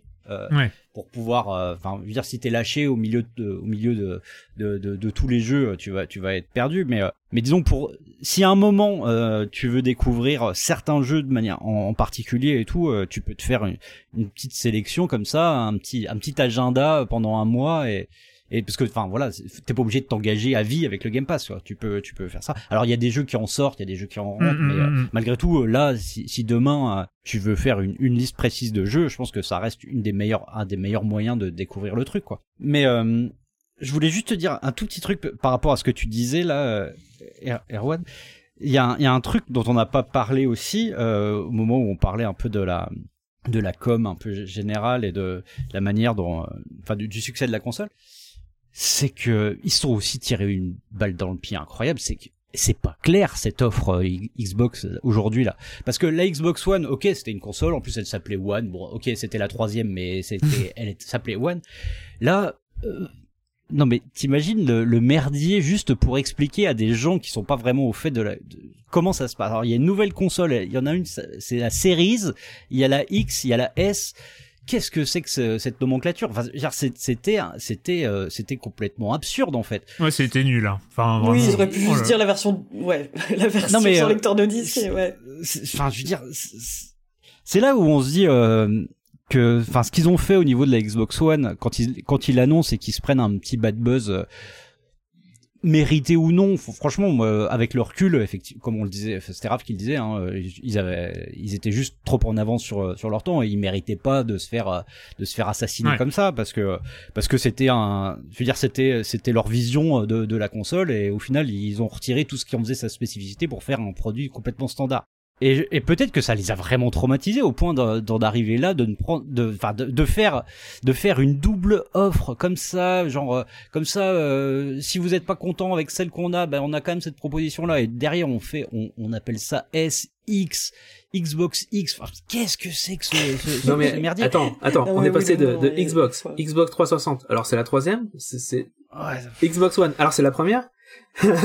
Series Et non, mais- ils ont un problème sur, sur les noms, ça c'est clair. Voilà. Nous, nous, je sais qu'à la rédac, euh, on s'est demandé comment on allait, euh, comment on allait euh, écrire. euh, Ouais. Ah bah oui, console, oui, parce que- pareil. Parce qu'à à se dire euh, Xbox Series, ah oui, mais est-ce que ça, est-ce que ça va vraiment définir les deux? Parce qu'il y a quand même des petites différences de performance entre les deux. Alors machin, on dit XS maintenant, on sait pas trop ce que ça veut dire. Enfin, c'est, c'est quand même, c'est quand même fou quoi, de, Ouais. de- de- d'arriver à ne pas être clair à ce point-là euh, sur sa com quoi. Heureusement, les, les- heureusement, les consoles sont claires. Il y en a une qui est grosse et noire et une qui est toute petite et blanche. voilà. Donc tu sais laquelle normalement la Pardon, plus j'ai grosse. fait une grosse parenthèse. J'ai fait une grosse parenthèse. Ah, le euh, coup de gueule. On peut Le revenir gueule. sur euh, sur euh, est-ce que vous conseilleriez le Game Ah oui, c'est vrai. Voilà, pardon. Je- Toi, t'as dit oui, euh, Kevin. Ouais, je pense, ouais. Euh, bah, bah, ouais, enfin, ça, ça, ça dépend. Et franchement, moi, je le ferais, j'aurais tendance à moins le faire, à part effectivement s'il y a un gros jeu qui sort et euh, un jeu qui va pas non plus être trop chronophage pour euh, la personne durant ce mois-là pour qu'elle puisse tester d'autres trucs à côté. Mais je me dis effectivement, c'est, je conseillerais plus de regarder par rapport à l'agenda des sorties, Mm. parce que euh, ouais, malheureusement, enfin, en fait, je me rends compte plein de moments où euh, j'ai envie de recommander par exemple un jeu indé qui pourrait figurer sur le Game Pass, etc. Il n'est pas sur le Game Pass et je pense qu'à partir du moment où on paye le Game Pass, on a forcément moins la curiosité d'aller voir ce qui se fait ailleurs Bien sûr. parce qu'on se dit bah tout ça c'est du temps que j'ai bah voilà enfin c'est quelque chose que je dois payer en plus de ce que j'ai déjà investi et je trouve que ouais malheureusement ça réduit un petit peu trop le, le catalogue de de ne passer que par là à moins d'être un énorme joueur avec beaucoup de temps mais euh, ouais j'aurais plutôt tendance à à conseiller au fil des grosses sorties ouais. Raphaël? Oh, de manière générale, moi je, dis, je, je le conseillerais encore euh, Mm. parce que ça reste une offre intéressante. Euh, après, c'est vrai que comme comme les deux comparses l'ont dit, euh, il faudrait, il faut, faut un peu être guidé parce que pour le coup, il y a plein plein de trucs qui sortent. Et il y en a un paquet qui sont pas très bons. Euh, mais mais quand tu as quand t'intéresses en fait à, à des studios spécifiques, par exemple, je pense à Arkane, euh, qui reste un de mes studios de préférence, même si euh, Redfall Même si euh, mais que toi, tu peux jouer à tous les Dishonored, tu peux jouer après, tu peux jouer, tu peux jouer à même ceux qui sont plus chez Arkane, à Mm. Wild West. euh, euh, t'as, t'as des FPS qui, qui ont, qui ont prouvé, euh, qu'ils étaient plutôt bons, donc les Halo, euh, t'as toute la série des Halo, t'as tous les Gears of War, enfin, t'as tout Forza, enfin, t'as, enfin, peut-être pas tout Forza, euh, en plus, t'as euh, les jeux EA qui arrivent au fur et à mesure, euh, FIFA notamment, euh, et d'autres, d'autres titres. Donc au final, euh, même s'il faut parfois pas un temps, notamment pour, pour les jeux IA, tant que tu veux pas chercher des trucs très spécifiques, Ouais. ça reste, et ou des jeux qui sortent uniquement chez, chez euh, PlayStation, ce qui se fait de plus en plus rare, parce qu'il y a quand même des franchises qui sont très connues et on sait lesquelles, bah t'as t'as un choix quand même qui est quand même super vaste. Après, Ouais. c'est vrai que sans conseil, si tu plonges là-dedans, c'était, mais alors, je pense que quelqu'un qui, a- qui paye le Game Pass, il sait quand même où il va. hein. Oui, c'est ça. Tu ouais. vois, en fait, Oui, je, euh, je me dis que ça va être un joueur qui, qui sait ce Oui, qu'il va trouver averti. là-bas, tu vois. C'est à ce niveau-là que c'est pas comparable avec Netflix, effectivement, Mm. parce que en fait c'est déjà un peu pointu en fait de s'abonner au Mm. Game Pass. Tu peux pas t'abonner au Game Pass comme euh, comme comme tu t'abonnes à, une- à un bouquet satellite à Ouais. l'époque. ouais ouais c'est clair le bouquet satellite. Et t'as le Game Pass Xbox, Game Pass PC aussi, hein, qui est inclus dedans. Donc euh, t'as des jeux PC, des trucs comme ça, des trucs de Bethesda, etc., etc. Donc euh, t'as une offre qui est quand même assez vaste, euh, riche, variée. Et euh, après, c'est sûr que peut-être que tout n'est pas, enfin tout n'est pas à niveau quoi. Mm. Redfall par exemple. Redfall par, Par exemple. Euh, on a on a presque fini. Je pense que ava- ah, si euh, si on n'aborde pas ce, très très vite ce petit point en ayant euh, Microsoft c'est quoi le projet et si on termine le débat sans citer le nom d'Activision Blizzard, ça va être un peu compliqué quand même. Euh, mais en même temps, euh, on, on voulait parler de l'état actuel. Donc euh, actuellement. Activision Blizzard ne fait pas partie de Microsoft. Bon, Euh, Il y a, il y a, il y a quelques, quelques petits détails à régler euh, pour, euh, pour que ça arrive. Euh, on va pas vous faire, on va pas vous faire un petit point, on va pas vous faire un point euh, juridico-financier de, euh, de la situation et du rachat. Moi, la, la question que j'ai envie de poser, c'est si ça se passe bien pour Microsoft. Bien pour Microsoft, hein, c'est, euh, je m'en fous en fait, hein, mais euh, si ça se passe bien pour Microsoft, c'est-à-dire que s'ils arrivent à acquérir euh, Activision Blizzard, est-ce que ça, enfin, je sous-entends par là que ça va pas très bien. Or, euh, il y a déjà Starfield et on va voir aussi ce qu'ils préparent pour pour les mois à venir. Mais on voit bien que fin début 2022, début 2023, c'est quand même pas la fête.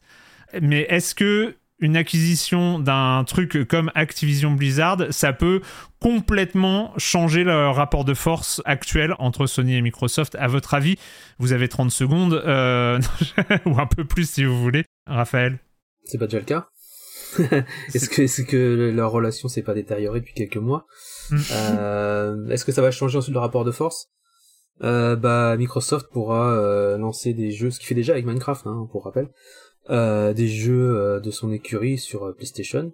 Donc c'est de l'argent en plus, qui permettra peut-être d'alimenter ensuite, euh, je sais pas moi, euh, la production d'autres jeux pour son Game Pass. Donc pour, pour- enfin, c'est tout bénéf pour Xbox hein, si ça marche. Euh, Sony, euh, évidemment, pour eux, euh, de souvenir. Alors ça c'est, euh, je crois qu'ils ont, ils touchent aussi un Sony dessus sur chaque vente de jeu. Donc automatiquement, euh... ouais, non, je sais pas. Moi, moi, je pense que que ça va, ça va jouer sur le rapport de force, mais peut-être pas de manière euh, aussi évidente qu'on pourrait le penser. C'est surtout qu'il y a plus d'argent qui va rentrer chez, chez Microsoft. Et donc, euh, bah, pour, euh, en même temps, est-ce qu'ils ont vraiment besoin d'argent, euh, Microsoft, après avoir, après avoir tué une Quand tu Xbox peux One débourser autant d'argent aussi. Non, mais euh, ils ont tué, ils ont tué la Xbox One quand ils se sont rendus compte que ça marchait pas. Ils l'ont tué euh, comme ça. Voilà, ils ont dit, voilà, Alors que ça reste la meilleure console pour euh, jouer à Just Dance. Moi, je suis désolé, mais il y, y a quand même des, des- des points importants à Oh, rappeler. ils devraient sur- faire la campagne marketing comme ça, tu Mais sais. oui, La meilleure la console Xbox pour jouer à Just euh, Dance. il y avait, il y avait un- toujours, hein. Il y avait un truc qui, qui, il y avait, que quand on parlait de Xbox il y a quelques années, je me souviens, entre journalistes, on se disait, mais de toute façon, euh, Microsoft, euh, leur but, c'est, euh, de, de prendre trois, quatre générations pour, pour gagner la, gata- la bataille de- des consoles, entre guillemets. Mm, mm.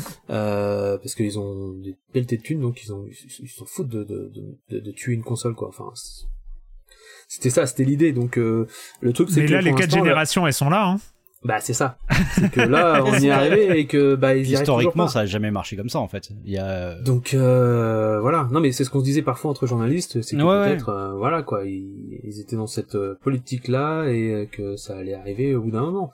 Et ce qui est marrant, c'est de voir en fait que ce qu'on critiquait parfois, euh, je sais pas défendre Microsoft, hein, mais euh, ce qu'on critiquait parfois sur euh, sur euh, sur euh, le Xbox Live, tout ça, les, les paiements pour le, le jeu multi et que Sony ne faisait pas sur euh, c'était sur PS3 hein, euh, ou sur PS, ou PS3, hein, bah Mm. ils l'ont amené sur PS4. Ouais.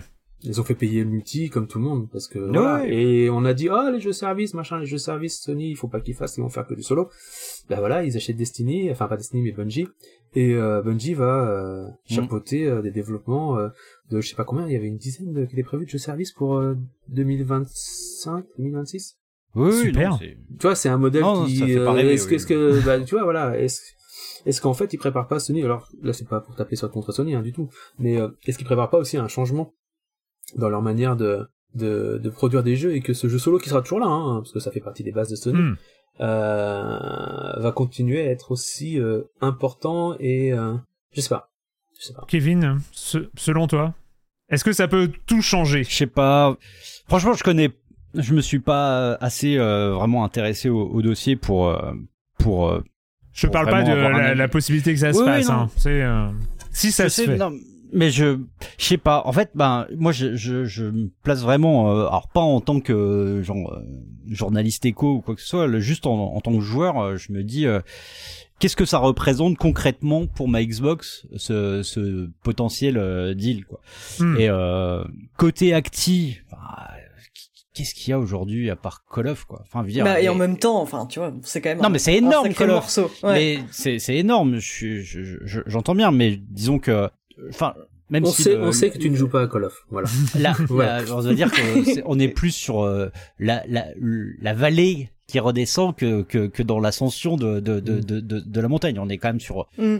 c'est, c'est toujours énorme, euh, etc. Mais euh, disons qu'il y a, il y a, il y a, un- il y a- aujourd'hui Call of, c'est, c'est comme des FIFA ou des PES à, à la grande époque. Tu, tu l'attends pour, euh, pour faire un peu de compète, etc. Mais il y a pas, il y a plus le côté événementiel qui, Ouais. qui pouvait y avoir. quoi. Oui. Et puis, ben, côté, côté Blizzard, on a quand même, enfin, je sais pas, Blizzard, il y a toujours eu ce côté quand même très très PC. Euh, moi, n'attends pas forcément les jeux Blizzard sur ma console, quoi. Enfin, je sais pas, hein, je, je te Bah, vois faire des euh, gros yeux. Euh, Diablo, mais, non mais Diablo, Non, mais- Diablo c'est un, c'est une sortie euh, sur Bien sûr, les non, mais- plateformes et euh, je, ce sera intéressant de voir non ce sera intéressant de voir si s'il y a eu un parce que tu vois on se disait il y a quelques années quelqu'un me disait euh, j'avais été un, chez Bethesda et on va en parler après hein, peut-être tout ça les éditeurs les visites dans les studios La etc., partie etc. Ouais. Euh, et, et, et j'avais été, j'y avais été pour PlayStation Magazine. Et j'avais été voir Skyrim, euh, j'étais le seul français euh, dans les studios de Bethesda. Et quand je suis rentré, on m'a dit, bah, ok, trois pages. Et moi j'étais, trois pages, mais attends, c'est Elder Scroll, quoi. Et en fait, quelques mois plus tard, une fois que le jeu est sorti, mes rédacteurs, Ouais. mon rédacteur en chef m'a dit, ouais, non, mais en fait, on s'est planté sur Skyrim parce que voilà, on pensait que c'était PC. Faut toujours faire attention Ça, sur ça ça. peut changer tu vite. vois, oui, parce que Diablo, j'ai tendance à me dire que il y a eu du monde sur les bêtas euh, alpha de, de, de Diablo 3, euh, 5, Diablo 3, Diablo 4, euh, et euh, sur Xbox, sur sur PS5. Donc, je serais intéressé de voir les, les ventes là dans les dans les Hmm. semaines qui viennent. Ouais, ouais. Et puis, euh, enfin, voilà. Donc, euh, Di- Diablo, effectivement, mais bon, en même temps, là, il est sorti, sorti sur tout. Tu vois, il y a, on a le, le Mais pas sur le Game Pass. Non, pas encore. pas encore. Mais et puis d'ici à ce qu'il y ait un Diablo 5 en exclu, euh, on n'y est pas, quoi. Puis WoW, euh, pareil, tu vois. Ah, Euh, par ouais, euh, je veux dire, euh, WoW, WoW, jouer sur console à WoW, je sais pas. Je, j'avoue que c'est, euh, je comprends évidemment le côté pyramidal, le côté concentration euh, que ça peut engendrer, mais, euh, mais tu vois, enfin, je, je, enfin, vous voyez, je vois pas forcément le, le rapport et le- la plus-value immédiate que ça peut euh, Ouais. procurer d'un point de vue euh, joueur. En fait, j'ai, j'ai du mal à voir une sorte Ah de, oui, oui. de direction que ça pourrait prendre, euh, tu vois. Alors que effectivement avec Bungie, Sony, bon bah tu vois tout de suite euh, le projet que ça peut donner, tu vois. Hmm. Euh, là, là, là, je j'ai l'impression de voir deux gros monstres qui vont cohabiter et faire un peu ça, la même ouais. chose. Bah, c'est déjà le cas avec Bethesda. Hein. Bethesda et Microsoft sont quand même séparés. Hein. Bien Euh, sûr. tu vois.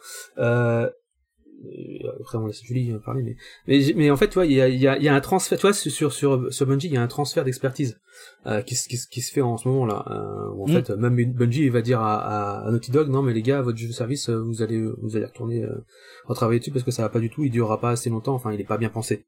Tu vois, donc il y a ce transfert d'expertise et c'est vrai que sur Activision, euh, Microsoft, bah euh, c'est vrai que ça va être euh, juste deux gros trucs Mm, qui vont être mm. ensemble, qui vont cohabiter avec Bethesda en troisième à côté, euh, un peu plus petit.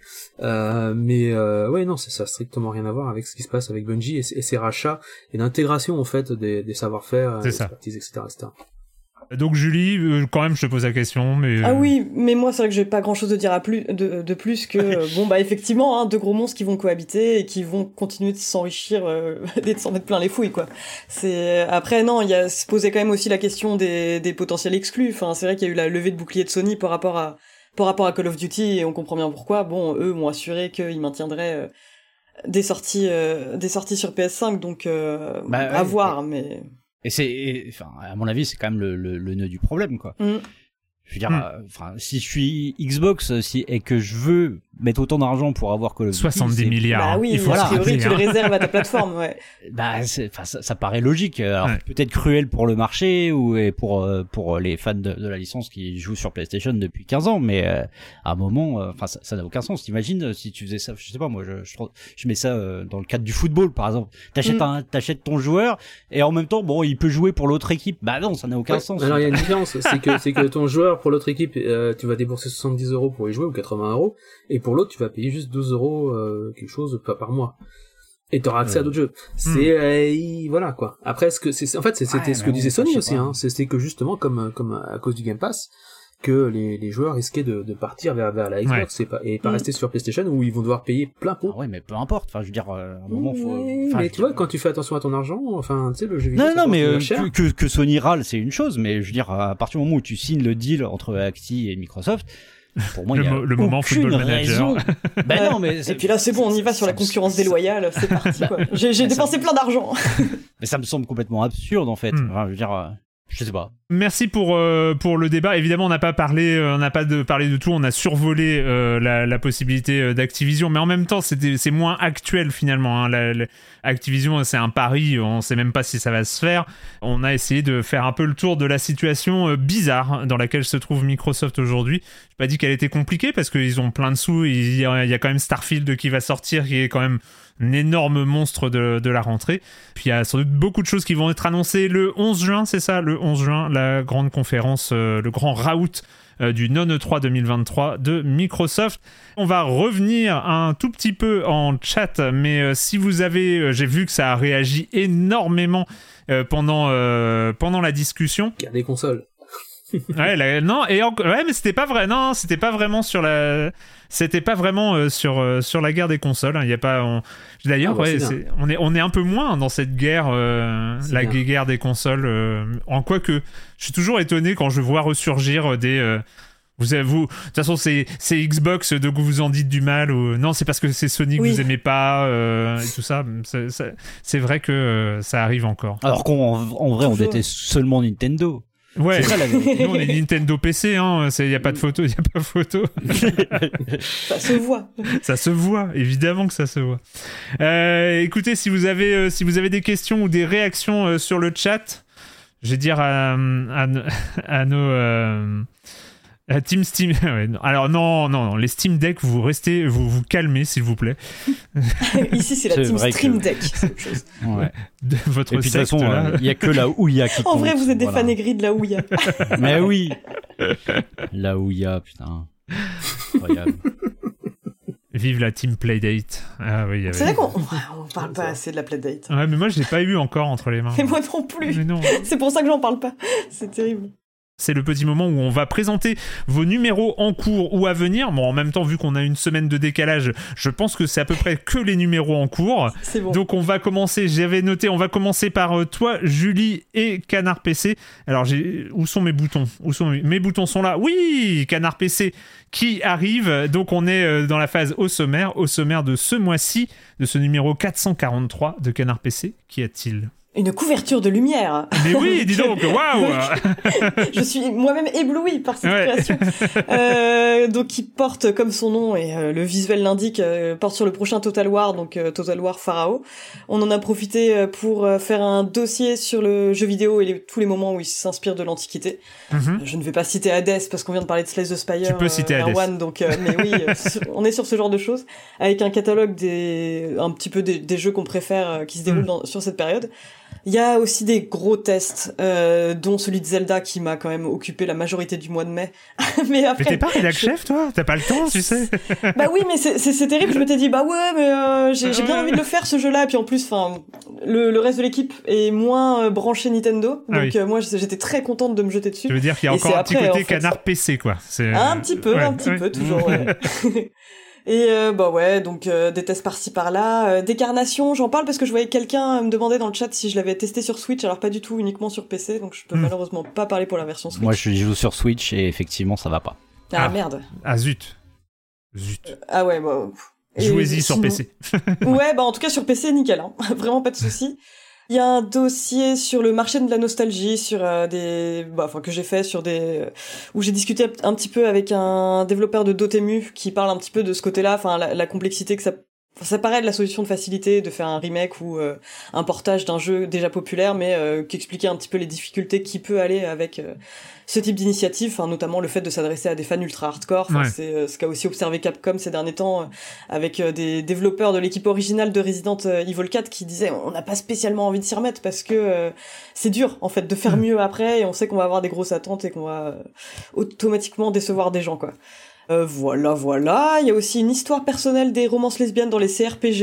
Euh, Il y a euh, pff, tout plein d'articles euh, sur bien. des articles à venir avant le gros, le, le gros tourbillon E3, non E3. Est-ce que c'est c'est quoi Vous avez un numéro spécialité après qui a. qui Ouais, c'est ça. Ce sera donc dans le numéro de juillet, de juillet qu'on traitera un peu de, de tous les jeux dont on entendra parler euh, dans les mois à D'accord. venir. Enfin, dans, Dans les ce- jours à venir. dans ce non E3, euh, dans ce non E3 qui s'annonce, qui a déjà plus ou moins commencé d'ailleurs. Euh, on va continuer, on va continuer avec euh, toi, Raphaël. Je garde la fin pour pour, pour quand même un, un, un- un numéro 100 dont on, on va parler, mais on va, passer, on va parler de euh, jeux Faire vidéo. un café alors en attendant. Va, va te faire un café si tu veux. Jeux vidéo magazine, waouh, la couve, la couve code couleur, un code couleur euh, jeux vidéo magazine euh, rouge et noir, euh, voilà, ça pète. Très hein. voyante. Ouais, Très voyante. Je crois que ça pète, ouais. Je crois que c'est pas mal. On en parlera, je pense, à- tout à l'heure d'ailleurs. Mm. Euh, je pense. Savoir comment est-ce qu'on négocie pour avoir une couve comme ça avec un éditeur. Mhm. Hmm. De quoi on parle? Bah, De Final Fantasy XVI, évidemment. Euh, on revient sur la sur euh, les trois heures qu'on a faites et que j'ai enfin que j'ai fait parce que c'est moi qui y étais.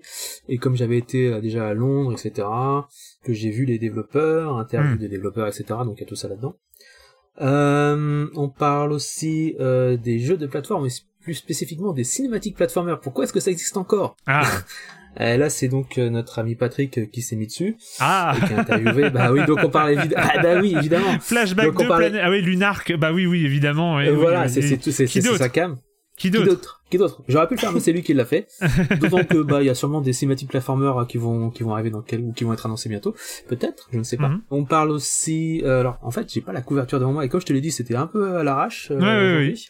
Everywhere, le projet fou du co-créateur de GTA. Mais oui, Mais Leslie oui. Benzies, euh, que, enfin, qui, que fait-il ce monsieur?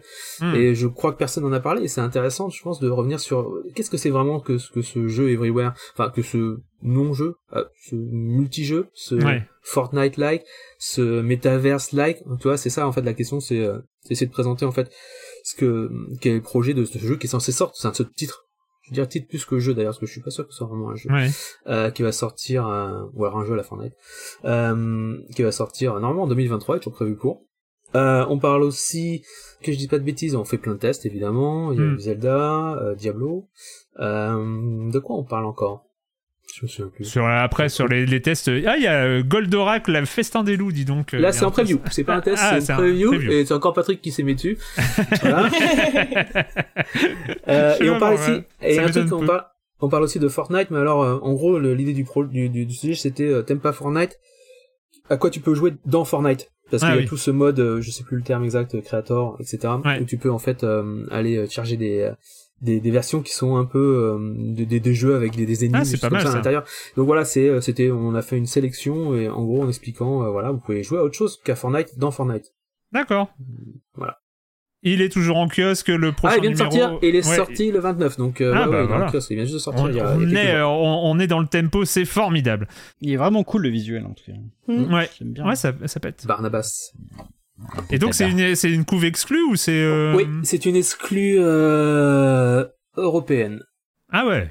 Ouais. Ah ouais, quand même. Et on Trop pourra bien. en parler tout à l'heure. Bah, oui, oui, pourquoi pas. Non, donc ça fait partie de ça fait partie du travail avec les éditeurs de savoir de, Mm. de dire voilà euh, j'aimerais bien avoir une couverture exclusive etc mais on va en parler dans quelques minutes. on en parle. Joyeux numéro 100. Joyeux numéro 100, Kevin. Ah mais merci, merci. Bon anniversaire. Enfin, Bah oui. Ah, t'as vu, nous, on a, 100. on a été sobre. hein. On a, il y a aucune titraille. Euh, c'est même pas la version pour les abonnés là. C'est Ah oui, vraiment la version ouais. kiosque. Non, bah, enfin, là, en l'occurrence, c'est la version abonnée parce que on voit, il y a pas le code barre. Mais sinon, la, Hmm. la version en kiosque, euh, c'est c'est exactement ça. On a, on a décidé de, de mettre le visuel à l'honneur et de, Ouais.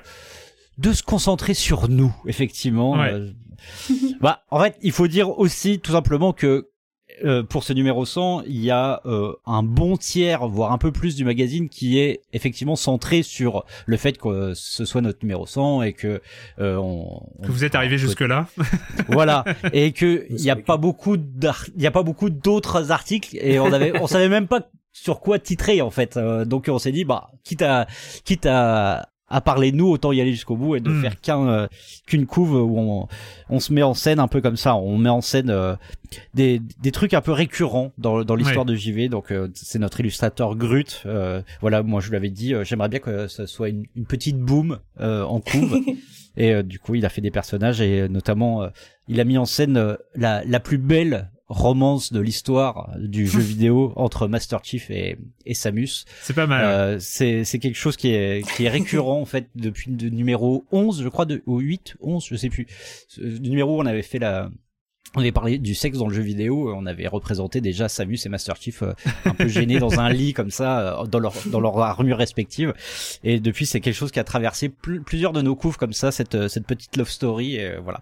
Et euh, du coup, oui, c'est euh, numéro 100. Donc, euh, on parle beaucoup de nous. On fait, euh, on s'est amusé à faire une sorte de, de revue de presse de nos 99 premiers numéros, où on- à chaque fois, un peu à la manière d'une d'une carte magique, on a essayé de sortir un jeu, un article et une anecdote, euh, qu'elle soit légère, qu'elle soit un peu plus un peu plus profonde, qu'elle parle, euh, enfin que ce soit par rapport à, à, à, à des petites choses qui sont arrivées badines à la rédac ou à des événements un peu plus un peu plus importants. On a essayé de faire ça. On parle aussi de toutes les rubriques qu'on a killées au fil des années. On parle de l'évolution de la maquette. Euh, donc Sophie euh, raconte comment euh, certaines rubriques sont là depuis quasiment dix ans, mais ont complètement euh, changé d'apparence.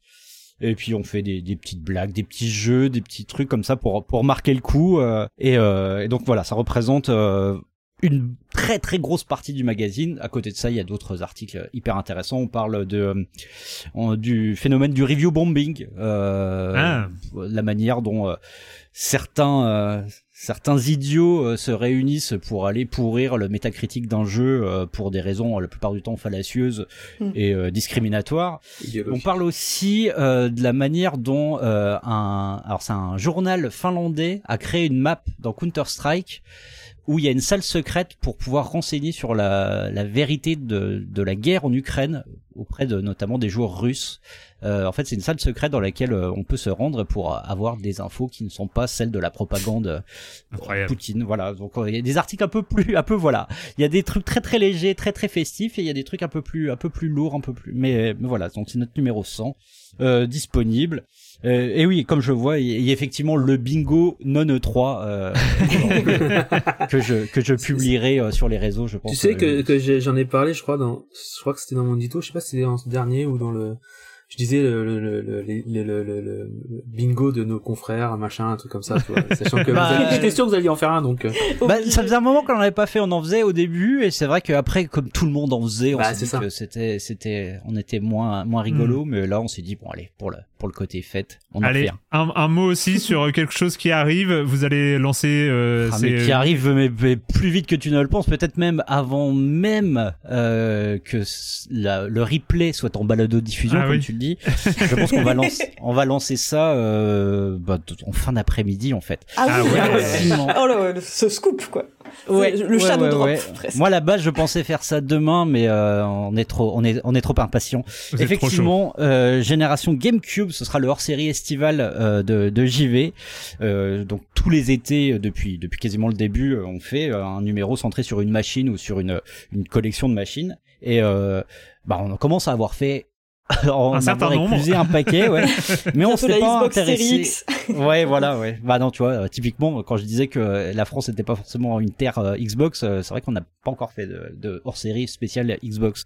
Ouais, mais par contre, à hors-série Nintendo, ouais, Hmm. ça marche toujours, même si euh, donc la GameCube c'est pas forcément la, la console la la plus euh, emblématique euh, de, de Nintendo, mais euh, c'est une console en fait qui a eu une vie euh, assez éphémère, mais une série incroyable de, de, jeux cultes. Et euh, du coup, c'est vraiment ça qu'on va essayer de raconter. Donc dans notre hors-série de l'été, qui sera disponible en kiosque euh, début juillet, mais qui sera aussi disponible à la précommande sur Ulule.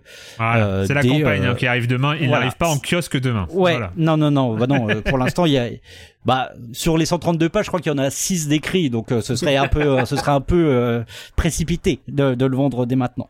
Donc oui, la, la campagne va, va démarrer euh, a priori ce lundi euh, 5 juin aux alentours de 18h sur Ulule. Cool. Voilà. Cool. Euh, je fais un petit rappel, un petit point euh, que je ne fais pas d'habitude, mais je me suis dit pourquoi pas. Euh, c'est pour, bah, si vous voulez vous abonner aux différents magazines, pour Canard PC, donc c'est sur le site canardpc.com, c'est 49 euros par an pour la version numérique de Canard PC, 69 euros par an euh, pour le mag papier. Euh, côté jeux vidéo magazine, c'est aussi sur le site, hein, donc jeuxvideomagazine.com et l'abonnement c'est à 50 euros par an. Et enfin pour JV, euh, enfin pour JV, c'est 64 euros par an et vous avez plein d'autres formules avec des livres dedans, mais c'est plus cher. Ou voilà, c'est euh, mais mais vous pouvez avoir euh, des livres, euh, vous pouvez avoir des livres dedans. Et j'en profite aussi. Des livres précis, hein, pas des livres au hasard. Hein, des, Ah bon, des- ah bon. Des livres écrits par la rédaction, quoi. Bah oui quand même. Pas du Alexandre Jardin, quoi, par exemple. Ouais, quoi. c'est ça. Et, euh, et du coup, j'en profite, euh, je profite de ce petit passage pour dire que euh, nous aussi à Silence on joue, on a des systèmes de soutien. Pour nous, c'est un abonnement à Libération qui est à 5 euros par mois au lieu de 9,90 euros en soutien à Silence on joue. Et nous, c'est offre.libération.fr slash SOJ. Voilà pour la partie, la partie soutien. I'm Sandra, and I'm just the professional your small business was looking for. But you didn't hire me because you didn't use LinkedIn jobs. LinkedIn has professionals you can't find anywhere else, including those who aren't actively looking for a new job but might be open to the perfect role, like me. In a given month, over 70% of LinkedIn users don't visit other leading job sites. So if you're not looking on LinkedIn, you'll miss out on great candidates like Sandra. Start hiring professionals like a professional. Post your free job on linkedin.com/people today. On va passer au deuxième, euh, au deuxième débat. Alors, c'est où dans mes boutons? Parce que maintenant, le truc il est rempli. Alors, comment je, me débrouille? Hop, j'enlève et je passe euh, le deuxième débat. Nos amis, nos amis, les éditeurs de jeux. Voilà, c'est le titre, euh, c'est le titre du, deuxième débat. Un petit rappel historique. On va parler. hein, y vous êtes toi, toi, Julie, c'est un peu plus récent, mais, euh, mais Kevin, et, euh, Kevin et Raphaël, vous êtes dans, dans, dans la presse jeux vidéo depuis un certain temps déjà. Et c'était fin 2012. Alors, c'était une autre époque. Je vais quand même en rappeler euh, ce truc-là. C'était une autre époque, hein, vraiment une, autre époque, parce que peut-être qu'il n'y aurait pas eu un truc comme, euh, comme Gâchette Gauche en 2012. Enfin, en tout cas, j'en sais rien, mais il y aurait eu plus de monde, en tout cas. À, il y aurait eu plus de monde à inviter. Mais en fin 2012, c'était octobre 2012, le comédien écossais Robert Florence. À l'époque, il était chroniqueur depuis à peine quelques mois sur le site britannique Eurogamer et il a publié un texte très énervé. Ce texte qui s'appelait Une table de Doritos. Euh, ce- texte s'appelait Une table de Doritos. Sur cet article, on y voit en photo le journaliste star canadien Jeff Keighley posé sur une affiche, entre une affiche de Halo 4 et une table garnie de sachets de Doritos et de bouteilles de soda euh, Mountain Dew. Euh, cette photo, euh, bah, c'est un prétexte, c'est un symbole pour lui de l'é- l'état de la presse jeux vidéo. Et, euh, en fait, l'idée là-dedans, c'est que euh, la chronique, il parlait des games. Je, je savais, je me rappelais même plus que ça avait existé. Les Games Media Awards. À l'époque, c'était une cérémonie euh, qui récompensait en Angleterre les meilleurs journalistes jeux vidéo. Il y avait, Ouh, c'était Ah la, fête. c'était la fête. Euh, donc, euh, et en fait, pendant la soirée, euh, il y avait un concours pour gagner une PlayStation 3 qui était organisé. Donc, il y avait que des journalistes et il fallait tweeter un message promotionnel pour participer au concours. Donc, c'était et évidemment, plein de journalistes l'avaient fait à l'époque et c'est ce qui avait énervé notre euh, cher ami Robert Florence. Et donc voilà, euh, c'était un peu. C'était euh, c'était uniquement pour les journalistes anglophones, ça j'imagine. Oui, oui, oui, c'était uniquement que pour. Nous, on nous a jamais T'es jaloux hein. T'es Ouais, jaloux, genre. T'as jamais, tu l'aurais eu sinon, Raph, T'as t'inquiète jamais gagné ta, oh, t'as jamais, jamais gagné ta PS3, c'est un, scandale. Non. Euh, je voulais juste avant, en fait, j'avais, je me, j'ai retrouvé l'article que j'avais écrit à l'époque sur euh, sur le Doritos, euh, sur le Doritos Gate. Euh, j'avais interviewé un certain Usul à l'époque qui était euh, qui était moins euh, moins politique et plus jeux vidéo même s'il était déjà politique et, et jeux vidéo. Et en fait il disait à l'époque il y avait des débats hein, sur l'intérêt de la presse jeux vidéo. On rappelle que c'était pas la même chose. Et il disait s'ils n'apportent aucune vraie valeur ajoutée les journalistes ne sont que des relais des plans comme des éditeurs. On attend d'eux un regard critique une certaine hauteur. Il ne faut pas se réfugier derrière l'argument c'est ce que veulent les internautes car à force de rien leur apporter le public va finir se de se passer par se passer de ce type de journalisme. Dix ans après, est-ce que le public s'est passé de ce type de journalisme? Ou eh ben maintenant on a on a vu qu'il y a Non, un autre il y a un autre type de communication qui a qui a émergé aussi hein, euh, qui, euh, qui qui sont les influenceurs mais ça ce sera peut-être un, un, un autre débat. Voilà les relations avec les éditeurs de jeux. En fait Raphaël bah, tu as commencé à en parler euh, lors de, de- lors de ta couve et c'est vrai que c'est un, un sujet euh, dans Gâchette Gauche que tu ramènes souvent aussi euh, sur euh, les liens avec les éditeurs comment est-ce que on travaille on travaille soit en bonne entente soit en conflit soit en voilà c'est est-ce que des fois c'est plus facile que d'autres on va dire bah déjà vu que tu, tu as pas dit comment comment est-ce qu'on obtient une En discutant beaucoup. ouais en discutant beaucoup Et longtemps, longtemps en avance, très longtemps en avance. Bah, de toute façon, c'est ça. En fait, Square Enix, c'est, de façon très claire, euh, Square Enix, euh, elle, elle n'a pas beaucoup de, de possibilités d'avoir de couverture ou de demander des couvertures ou dire, euh, enfin, demander. C'est pas le terme exact. Euh, de, de, de se dire, tiens, on va vous proposer une couverture. Euh, il y avait JV, potentiellement. Mais est-ce que JV aurait eu envie de faire une couverture sur Final Fantasy VII À un moment, on en a discuté, mais finalement, bah, enfin, en plus, ça tombait avec notre numéro 100, donc. euh. Voilà. Est-ce que Canard PC aurait fait une couverture Final Fantasy XVI Non, par contre, voilà, je peux Hein. t'affirmer que Donc en fait, ouais, il y a aussi ça, il y a aussi Ça, on a des pourparlers en direct euh, non mais c'est non, incroyable mais, non, mais ce que je veux dire, c'est qu'en fait, en fait, Square Enix avait, euh, euh, bah, t'as vu que Game Informer a euh, deux couvertures, celle de Clive, un des personnages justement du jeu, enfin le personnage Mm. principal, et celle de Joshua. Euh, je sais qu'en Allemagne il y en a d'autres, etc., etc. Donc ce qui s'est passé, c'est une discussion, savoir si ça nous intéressait d'avoir une couve euh, FF16. Alors, pour avoir écrit des bouquins sur FF1, 2, 3, euh, Hmm. sur 7, enfin sur 9, euh, sur 7, 7 remake, évidemment que je me dis que c'est plutôt une bonne idée d'avoir une couverture. Donc en fait, euh, la discussion est là et c'est une discussion en fait qui a commencé, euh, c'est pour vous dire, il y a, il y a près de six mois. Euh, donc donc voilà. Donc je savais que avant la sortie, il y aurait, il y aurait, je ferais une couverture exclusive Enfin, d'ailleurs, je savais pas comment est-ce qu'elle allait être, hein, parce que c'est Hmm.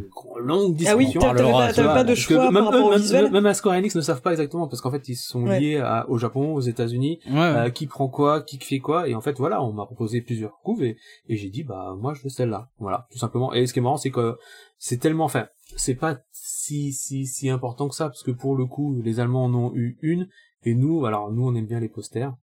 Je sais que ça ne plaît pas à tout le monde, mais bon, enfin, on en met. Euh, et bah, pour le coup, on a la une couverture qui est celle avec, euh, qui est bleue, en poster.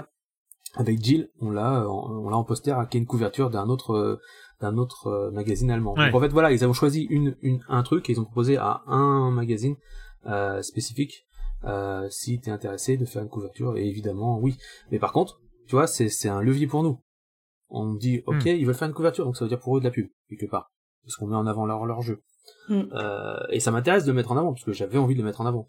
Mais à côté de ça, ça veut dire que moi, je veux du plus. Tu vois, donc je suis en, je suis, Oui, euh, je plus d'informations, la plus possibilité de toucher d'informations, jeu. plus d'interviews, ce qui fait qu'en Angleterre, bah, quand euh, Kevin est venu avec moi euh, en Angleterre, euh, il y avait aussi euh, Nickel Media, etc. Bah, je suis seul à avoir une, une, euh, une interview avec euh, tous les développeurs qui étaient là.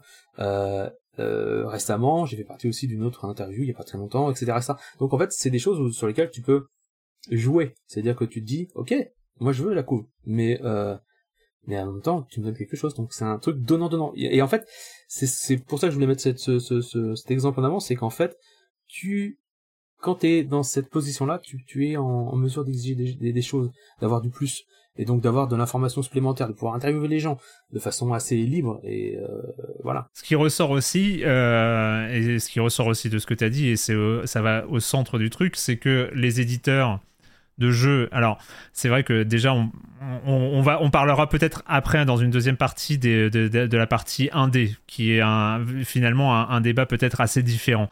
Mais disons, les, les- les gros éditeurs de jeux euh, sont d'une part les sujets, sont d'une part les sujets dont on parle, hein, et sont d'autre part les, aussi les pourvoyeurs d'informations. Dans le côté euh, juger bourreau, on fait, on, on- on fait pas mieux. Kevin, est-ce que c'est euh, c'est un truc Comment est-ce qu'on se situe justement quand euh, les pourvoyeurs d'informations Ouais. sont aussi les sujets dont tu parles?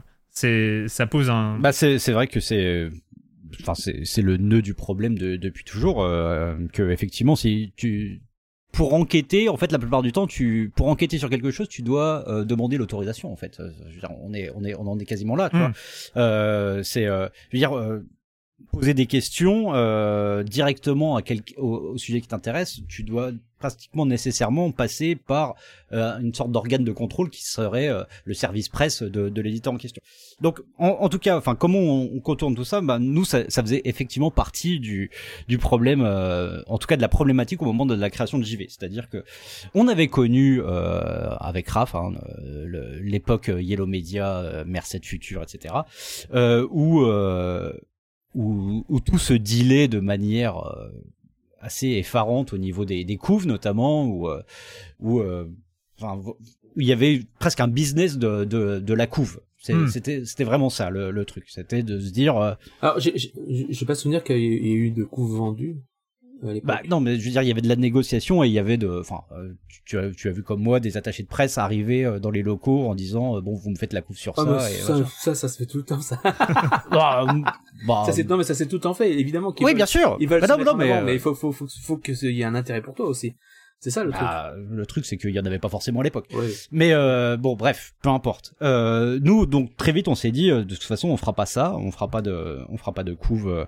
Euh, en tout cas, de couve euh, dealée. On peut faire une couve sur un jeu euh, en prenant un artwork de jeu, mais euh, je veux dire, il y aura pas, il y aura pas de deal euh, qui. Mais je parle même pas de financier, je parle juste de deal, euh, un peu dont on en parlait, d'échanges donnant donnant, etc.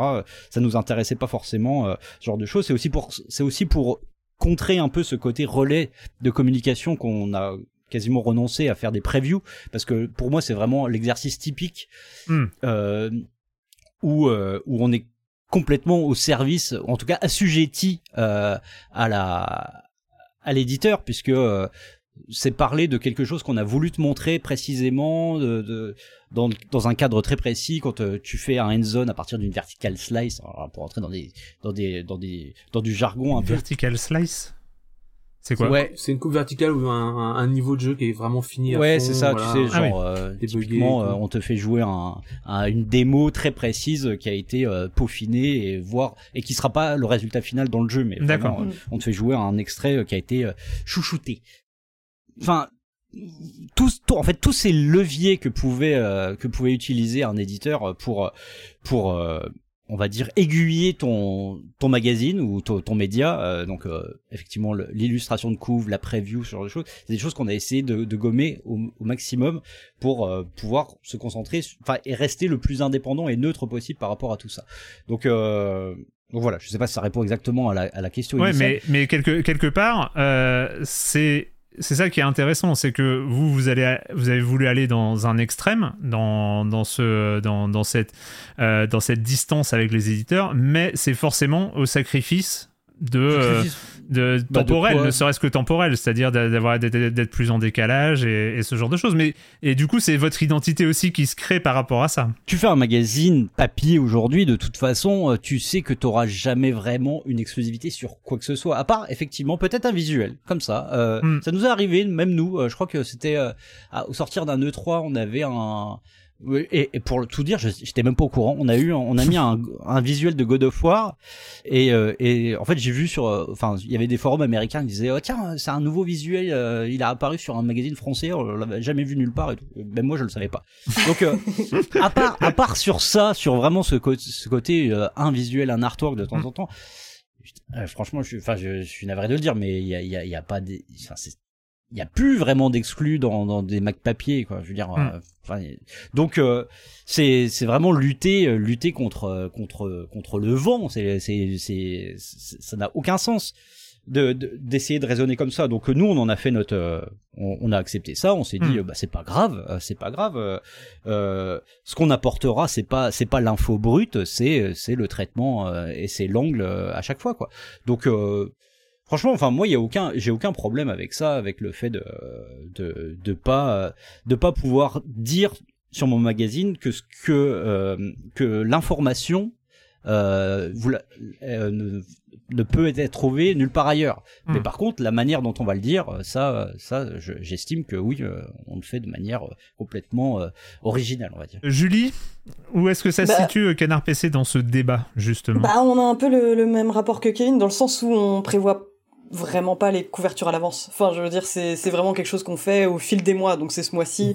D'autant plus que, bah, comme tu l'as dit, c'est très difficile d'avoir des exclus quand t'es un magazine papier, même quand on sort un test, par exemple. Enfin, là, typiquement, on, euh, on va avoir un, le mois prochain, admettons, juillet, donc euh, sera le moment où sort le numéro Diablo pour des raisons de, de, temps, il sera dans le numéro de juillet euh, dans la version papier, mais ça n'aurait pas de sens de mettre un visuel de Diablo et d'arriver mille ans après la bataille. Enfin, d'un point de vue commercial, et je déteste parler comme ça, mais oui, ça n'a pas énormément de sens, donc du coup, on va plutôt voir quels sont les jeux potentiellement enthousiasmants. Et ça peut être des jeux qui s'avèrent catastrophiques à leur sortie. Mais en tout cas à ce moment hmm. T qu'est-ce qui qu'est-ce qui nous fait envie qu'est-ce qui sur quoi on pourrait écrire etc c'est plutôt comme ça, hein. vraiment, euh, vraiment au fil des mois. Et justement, bah, je, je voulais t'en parler, Raphaël. Je me posais la question parce que mhm.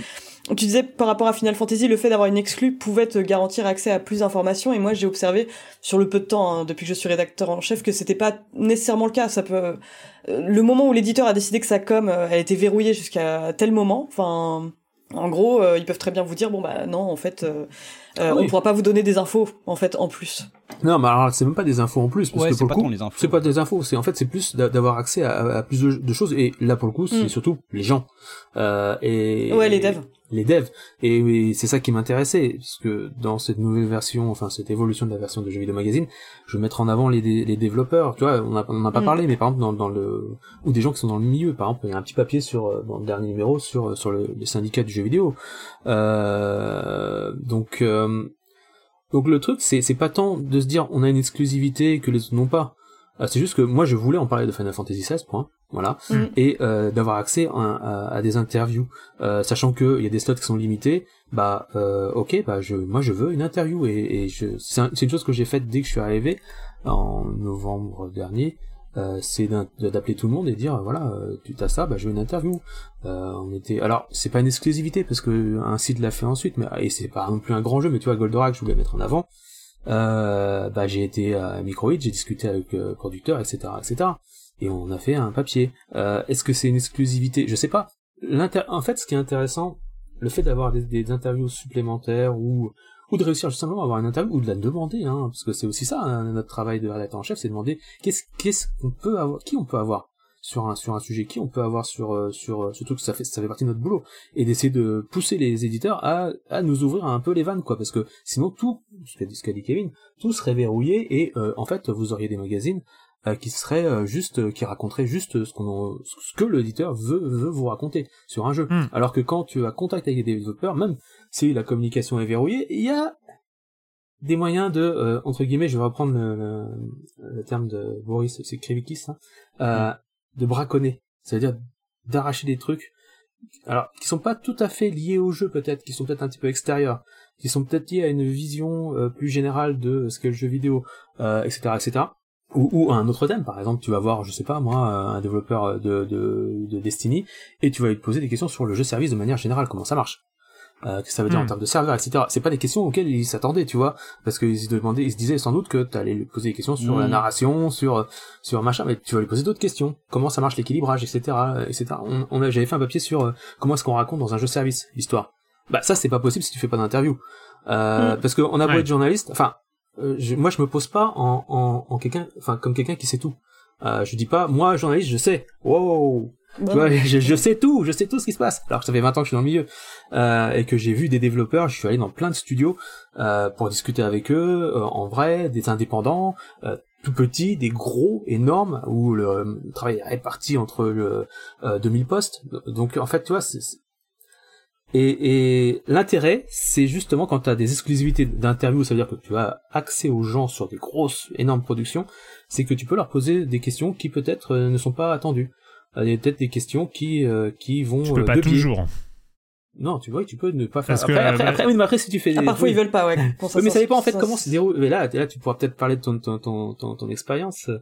J'en parlerai, j'en parlerai dans l'émission de cette semaine de, de, de, de. Silence on joue. Je vais l'aborder, Mais, euh, mais, euh, Tout c'est. dépend comment ça Non, mais marche. en fait. ce que je, ce que je veux dire, c'est que moi j'ai découvert récemment, enfin c'est assez récent parce que j'avais pas, mais j'ai découvert le- la notion de greenlighter, qui est en fait le fait euh, que un éditeur ou un gros développeur, parce que ça se passe dans les grosses structures, euh, greenlight un dev, euh, quelqu'un qui a participé, ça veut dire lui donne l'autorisation Ouais, D'en faire un speaker. de, Mm, c'est ça. de, de parler aux qu'il a médias. été média trainé. Voilà, il a été média traîné et donc il est greenlighté. Bref, euh, Ouais. Ah bah, est-ce que est-ce que c'est nouveau ça? Je crois pas. Hein. Je crois pas parce qu'on nous met souvent, enfin, euh, on nous met très Oui. souvent euh, Il y a des sur- gens habilités à parler. et c'est des producteurs de Oui, manière générale. hein. Bien sûr, mais ce que je veux dire, c'est que dans les gens, euh, notamment quand tu veux euh, parler à des gens qui ne sont pas greenlightés par essence, et que Mhm. tu insistes pour qu'ils soient greenlightés parce que euh, tu veux parler de level design chez Arkane, nous ça nous était arrivé, on voulait parler avec des level designers de, euh, de Deathloop,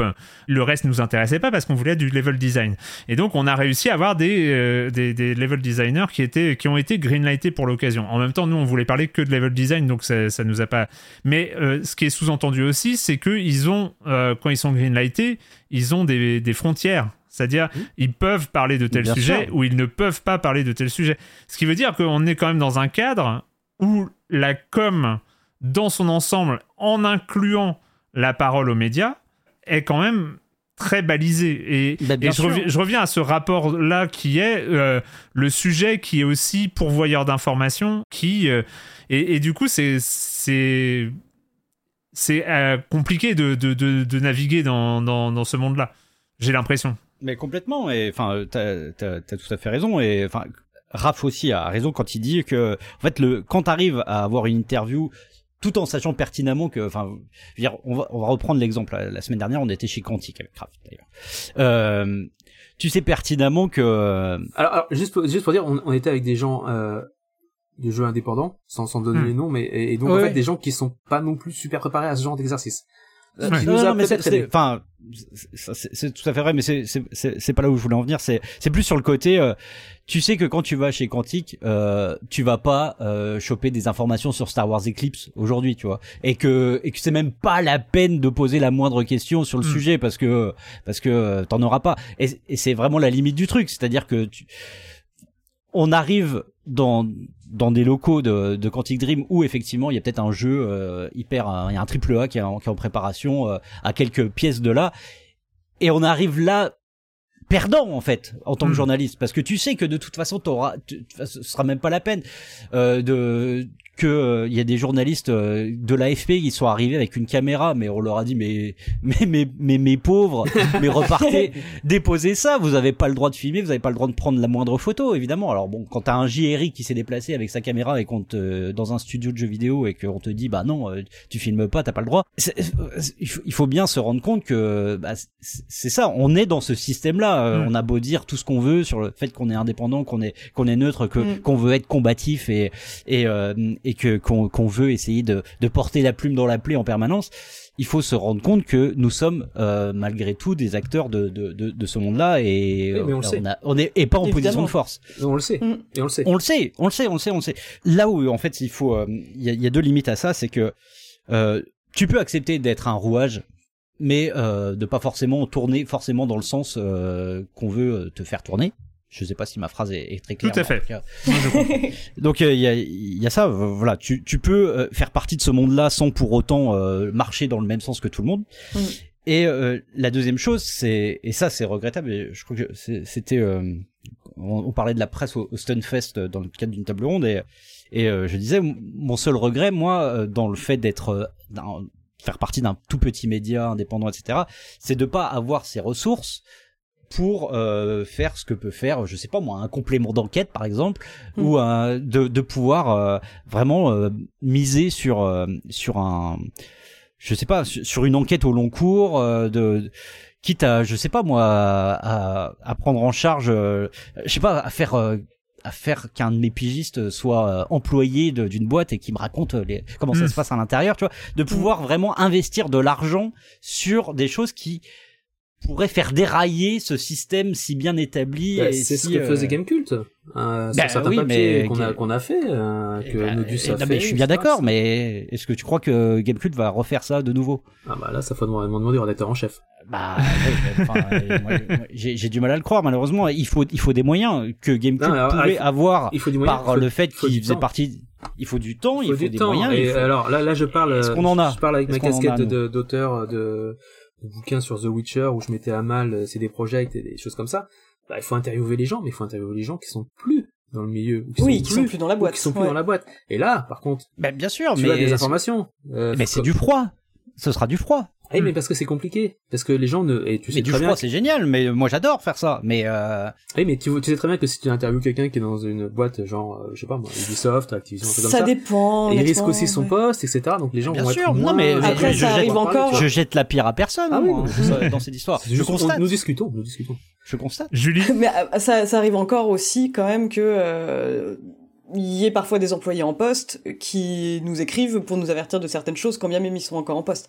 Après ouais effectivement, enfin l'enquête demande du temps etc. Mais euh, enfin moi c'était au moment de la fermeture de Activision Blizzard où euh, j'avais reçu euh, plusieurs mails en fait et euh, Mhm. j'avais pu questionner des personnes qui étaient encore en place. Mais c'est vrai que à partir du moment où l'éditeur entre dans la boucle, c'est oui bah oui évidemment c'est compliqué. Tu peux pas faire une enquête. Enfin je justement je vais citer l'exemple mais euh, tout à l'heure on parlait de avant l'émission on parlait de la contre-enquête de Dean Takahashi et contre-enquête étant un bien grand mot. Euh, donc à la suite de des différentes enquêtes qu'il y avait eu sur Quantic Dream, bah, notamment dans Canard PC, Le Monde, Mediapart. Mm. Il y avait euh, eu donc une contre-enquête de Dean Takahashi sur euh, Quantic Dream, mais avec uniquement des employés bah, encore en poste, validés par euh, par l'entreprise, enfin les cadres de l'entreprise. Enfin c'était euh, complètement absurde. Enfin on voyait Mm, bien qu'il oui. parlait, euh, enfin il parlait en tout cas pas librement, évidemment. Euh, donc ça, ça, ça donnait peu de crédit à cette enquête. Et c'est vrai que c'est arrivé parfois. Moi, j'ai un peu une tendance à l'ancienne. Hein. C'est quand j'ai besoin d'une information, je- j'en- j'envoie un mail direct. Et après, parfois, j'ai soit un RP, soit un cadre Mais qui va me dire mais mais enfin, mais préviens-moi avant. euh, mais mais il y a encore moyen de louvoyer par moment. Effectivement, Effectivement, euh, je pense que il y avait les- deux lettres qui ont été dites sont très importantes. Je pense qu'on peut pas euh, échapper à ça à partir du moment où on parle de relations avec les éditeurs. c'est qu'il faut Mm. parler des RP ou P- PR, Oui, complètement. donc les relations presse, le- les, les chargés de communication ou attachés de com de- des différents éditeurs, qui sont souvent nos interlocuteurs euh, euh, attitrés euh, et qui, euh, en fait, et je pense que c'est c'est un point central du débat, hein, parce qu'on parle de relations avec les éditeurs, euh, la plupart du temps, en fait, ça va être juste la relation avec un attaché de presse, ça va se Mm. limiter à ça, qui et euh, Ou une qui agence, est de, un ou une agence de com.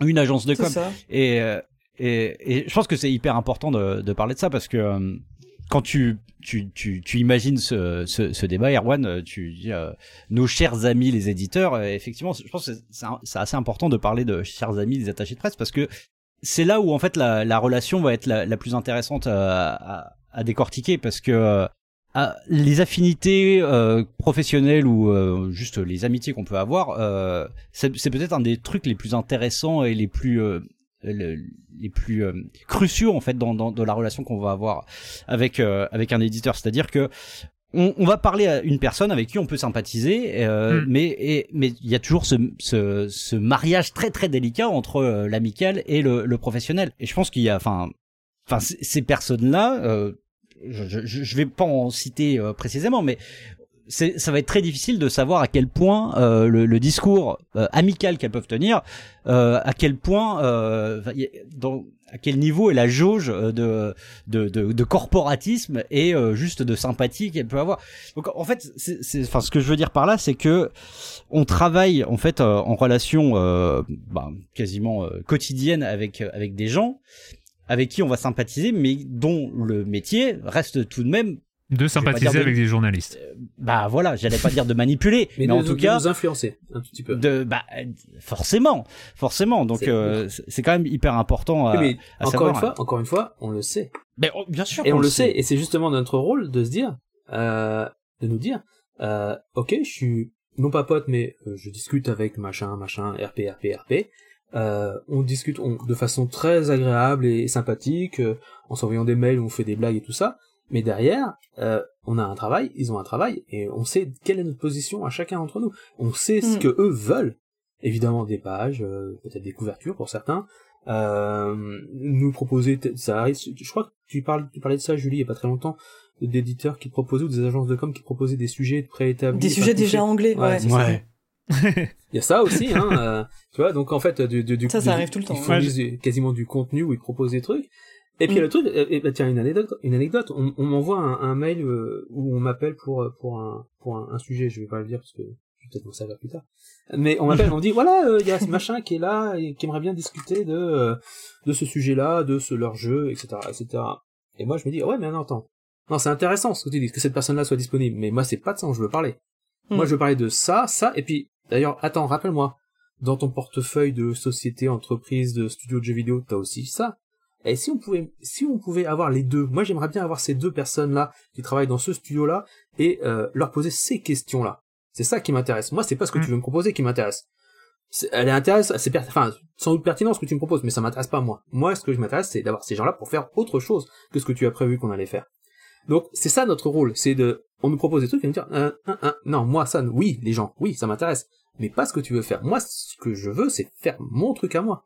Tu vois, et c'est là que tu peux peut-être réussir. Ils veulent, ils veulent, l'intérêt d'un RP, c'est de nous proposer des interviews, machin, etc., euh, des voyages de presse, euh, des, euh, des versions, etc., ou des previews. Mais après, c'est toi de savoir ce que t'en fais de ça. C'est, c'est, Mhm. c'est ton rôle de journaliste ou de rédacteur en chef de savoir comment tu vas angler ce truc-là et dire, ok, il y a cette proposition-là, mais moi, il y a ce que je veux en faire, parce que c'est moi qui décide dans mon magazine ce que je mets dedans.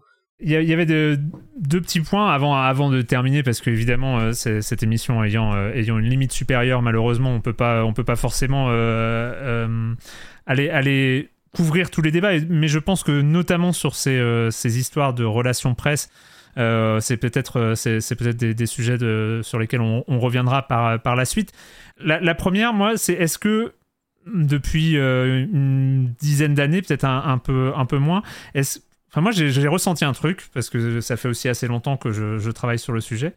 Euh, j'ai ressenti aussi un truc, c'est euh, avec le jeu indépendant, on a quand même des discussions vachement plus cool, Libre. vachement plus enrichissantes euh, où on apprend beaucoup de choses sur les rouages, sur les questionnements, sur euh, euh, comment c'est créé un jeu vidéo, comment.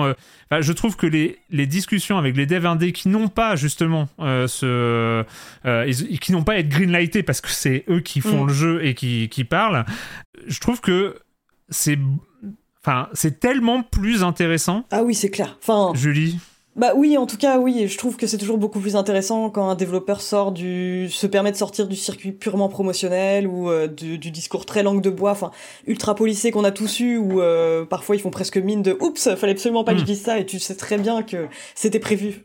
Euh, Enfin, je- vraiment, oups, j'ai dévoilé qu'il y avait sept chapitres dans mon jeu. Enfin, c'est vraiment ce genre de truc auquel on a souvent affaire avec les discours ultra c'est policés. absurde, ouais. Euh, avec les développeurs indés, bah, je remarque qu'on a aussi bah, plus souvent du temps. C'est pas vraiment le junket où, euh, allez, vous avez tous 5 minutes avec cette personne et il peut jamais rien sortir d'intéressant en 5 minutes, jamais rien.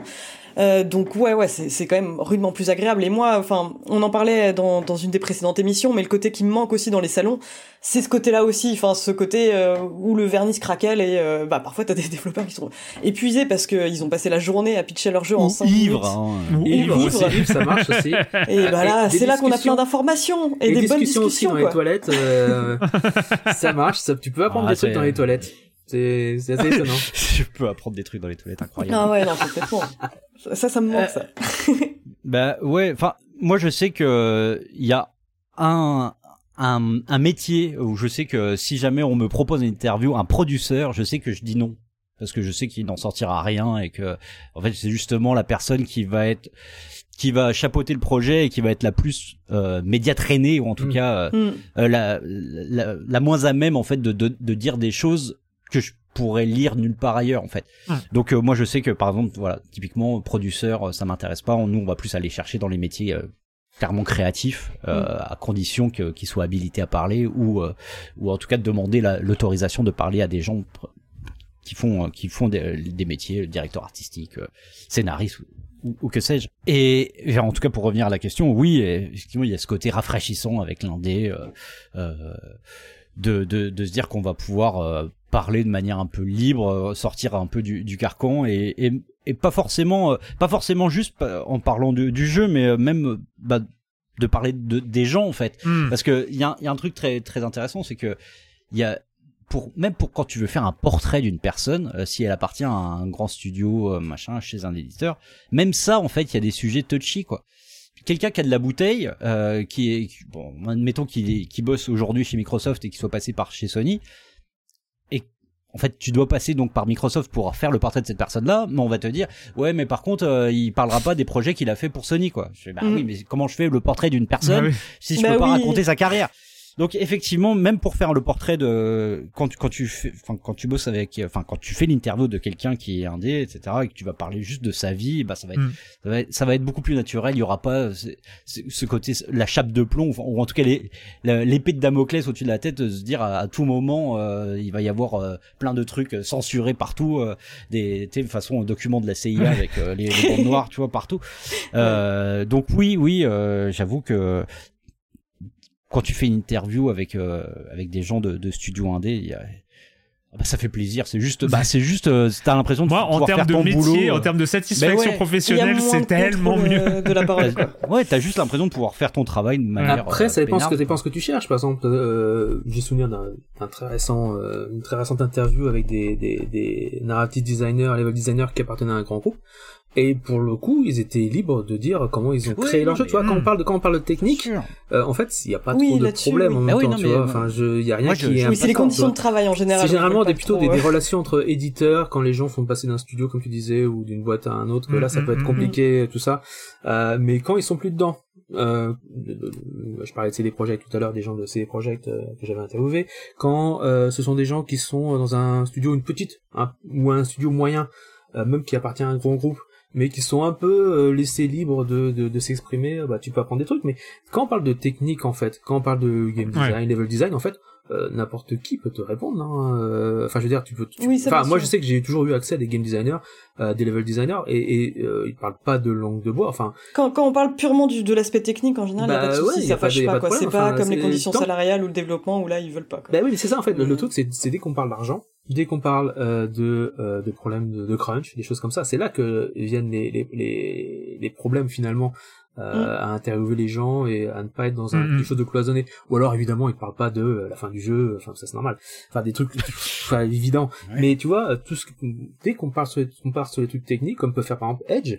euh, ou des choses comme ça, enfin il n'y a pas de problème et Ouais. de manière générale ils ont envie justement de parler. C'est pour ça en fait il faut vraiment ce dont on parlait, c'est-à-dire qu'on se sent euh, limité par euh, par euh, parce que quand tu parles avec des indés et quand je parle avec des gens de studios de moyenne taille ou de grande taille sur des sujets très techniques, euh, bah ils ont le même discours, tu vois.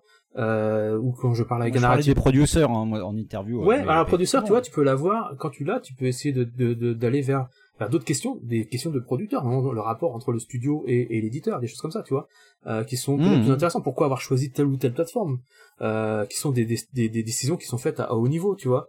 En fait, Quel est le taux de crunch? Ah non, c'est vrai, ça on peut ça, tu peux pas, sinon, tu zut, peux pas, évidemment. c'est ce que je disais, en fait, ça dépend vraiment des sujets que tu abordes. C'est pour ça Ouais. qu'il faut pas non plus tout généraliser, dire, ah, on peut rien dire, euh, ou alors on peut plus rien, on peut plus poser de questions, on n'a plus de réponse. Euh, c'est pas tout à fait vrai, on a des réponses. Après, il y a certains sujets qui sont euh, touchy, comme vous l'avez dit, et qui sont, euh, euh, et sur lesquels tu n'auras pas de réponse, ou alors une fois que les gens seront sortis. Oui, ou alors en, en sous-marin, quoi, vraiment. Mais euh, tout ce qui est technique, tout ce qui est euh, game design, level design, etc., euh, tu peux poser toutes les questions que tu veux, quasiment. Enfin, je veux dire, il y, a- jamais de non quand tu es face à un level designer, un game designer. Les gens ont envie de parler de leur, ma- de leur métier, de leur travail. Euh, Oui, oui, et puis ça profite à l'éditeur aussi et de ça pouvoir profite montrer qu'ils ont des qui, salariés qui sont contents euh, de faire ce qu'ils font. Effectivement, ouais. Mais, mais voilà, ça laisse quand même un énorme pan euh, de l'industrie euh, où ça devient compliqué d'enquêter, effectivement. Bah, ça dépend en fait quelle est, quelle est l'orientation de ton, ton magazine. Tu vois, Jeux vidéo magazine, on Mm. n'a pas vocation à parler de crunch, même si on l'a fait, Mm. euh, même si je l'ai j'ai fait dans, dans plusieurs bouquins, hein, sur, sur Ubisoft, sur euh, euh, Prince of Persia et Sa- Sable du Temps, ou, ou euh, sur euh, CD Projekt, euh, sur les The Witcher, qui Mm. des, des productions complètement, euh, complètement, euh, enfin, explosées dans tous les sens. Mais euh, ça c'est possible parce que les gens ne sont plus, comme je l'ai dit, hein, dès que tu es Ouais. dedans en fait, et que à moins que tu t'appelles Jason Schreier et que tu as des gens qui te contactent directement euh, pour en parler, mais de manière générale, enfin et peut-être Canard PC, hein, visiblement. Euh, Ah oui, non, non, mais euh, pas, pas, pas du tout à l'échelle de Schreier. voilà, tu oui, vois, mais ou alors des fois quand tu parles avec des gens, alors ça qui est intéressant, c'est on parlait tout à l'heure d'alcool, de choses comme ça, mais en dehors euh, du métier, enfin en dehors du studio et tout ça, c'est là que tu peux apprendre deux trois trucs quand même peut-être. Euh, après, euh, la question c'est est-ce que tu vas le sortir ou pas? Il faut droguer les gens. voilà. Ouais. Ce sera ça là. Il faut droguer les Mais bon, voilà. En fait, en fait j'ai- j'ai j'ai pas, ré- j'ai pas réagi, Kevin, mais euh, ce truc euh, des, des infiltrations euh, chez les éditeurs, c'est ce que vous faites. euh, De toute façon, euh, on Oui, a c'est bien vrai. vu que tu allais in- infiltrer Focus euh, très sérieusement. Même Canard PC aussi infiltre Focus. Enfin, de toute façon, euh, Mais avez- non. en fait, c'est une, c'est une enquête conjointe sur Focus que vous faites euh, avec. euh, Ah, des années qu'on la prépare celle-là, tu vas voir. Et il il Undercover. Rien. Il se. Qu'est-ce qu'ils sont naïfs undercover, quoi. Ça va être. Euh, dernière question quand même, euh, parce que nos amis des éditeurs, euh, j'aimerais bien savoir, euh, avoir la réponse. euh, ça coûte combien une bonne note chez vous hein, Ah, euh, les, les chèques? Parce qu'on le sait, on le sait, c'est pas la peine de nier. euh, voilà, les, les montants. euh, à chaque fois qu'il y a des, hein, des bonnes notes et tout. euh, allez, il faut, faut, faut balancer les tarifs, quoi, parce que euh, autrement. Mais moi, c'est ce que je dis à chaque fois. Je fais, mais moi, j'aimerais bien qu'on me donne des chèques, mais on me l'a jamais proposé prenne non des plus. hein. pubs. Bah, Je pense qu'on oui, on irait plus souvent chez le coiffeur, on irait euh, chez le barbier, on changerait nos lunettes plus souvent, on changerait d'appartement, euh, nous tous, euh, on changerait euh, peut-être de voiture. Oh, une belle voiture, ce serait bon. Euh, changerais mon fils d'école, je mettrais dans une T'as école t'as vraiment de... tu. Ah ouais, tu, tu, tu tapes haut. Ah ouais, nous, non, mais nous, un goûter, ça si suffit. j'étais hein. payé, goûter. je ferais tout ça, tu vois, enfin, par, par les Je veux éditeurs. dire, on nous apporte le goûter, euh, moi ça y est, je, je, je, je, je, je, renie tout. J'oublie euh, notre barème avec euh, des petites gueules là, mignonnes et je mets du 20 sur 20 dans, dans, dans tous les sens. Tu vas avoir une gâche artisanale qui va arriver par le facteur, Ouais. là. Non, mais, euh. Non, non, mais c'est c'est c'est- c'est c'est vraiment très drôle cette euh, cette légende Ah, euh, un effectivement du euh, des journalistes euh, Vendu. un peu euh, vendus, corrompus. euh. Après, il y a, il y a la légende et il y a le fait, mais ça, ce sera peut-être sur un autre sujet, mais qu'on n'a pas abordé, c'est que Euh, c'est la spécificité de la presse culturelle en règle générale. Ce n'est pas aussi que, que Mm. de la presse euh, jeux vidéo, mais c'est que notamment sur la pub, euh, c'est le secteur dont on parle qui, qui paye aussi les pages de oui, pub. Et que s'il n'y a pas un prix à payer pour avoir une note, il peut y avoir des campagnes de pub à, à enlever si la note n'est pas assez haute. Et ça, on Ah, sait très que bien. Ça existe, ça existe que- encore ça? Non, ça- on sait très bien ça que a ça, existé. Ouais. ça Ça- a existé et, euh, et ça on a on, on a euh, voilà y a- ça a été documenté aussi et euh, et c'est le genre de choses euh, le genre de choses qui a été euh, fait par euh, voilà des menaces de retrait de pub et euh, ce genre de choses c'est c'est des choses Ah. On n'en a pas parlé. Ah, je crois, je savoir de quoi vous parlez. Ouais. Je me souviens de, c'était, Ah, c'était sous futur, ça.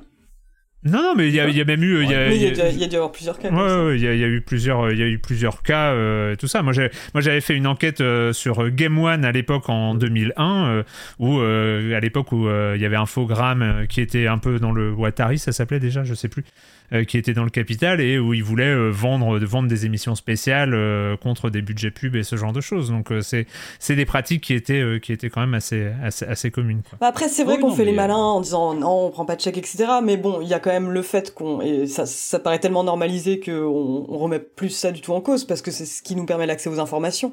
Mais on a bah, l'envoi de, de jeux gratuits, euh, les voyages de presse évidemment aussi. Hein. Et Mm. euh, on a quand même quelques cas comme ça où c'est difficile pour nous euh, de le contourner parce que c'est la manière d'accéder à l'information. Mais tu vois ce que tu disais, Raphaël, par rapport au Game Pass, euh, quand tu disais, bah, par exemple, je vais pas demander un jeu, un code de jeu à quelqu'un sans savoir si je fais un test derrière. Et moi, c'est vrai que c'est une position dans laquelle je me suis retrouvée. Parfois, tu demandes une clé pour un test et parfois, il y a rien derrière, soit parce que la personne n'a pas eu le temps, il y a eu une multiplication de trucs et Tout ça simplement, t'as arrive. plus la place dans le magazine, hein, tout simplement. Mais t'as quand... bon voilà, ça, ça arrive. Mais t'as quand même cette notion, même si elle reste euh, dans un en toile de fond, disons, euh, dans ton esprit, quand même ce côté un peu, on est redevable à quelqu'un qui nous donne quelque chose, même si c'est en écrivant un test qui va atomiser le jeu. Hein, c'est, mais on a quand même ce côté-là où on se dit voilà, on nous donne quelque chose et nous on a euh, des pages à donner derrière. C'est pour ça que Mm. ce que je disais tout à l'heure, c'est qu'il faut bien faire, euh, faut bien trouver, enfin savoir quelle est notre place dans, tout ça.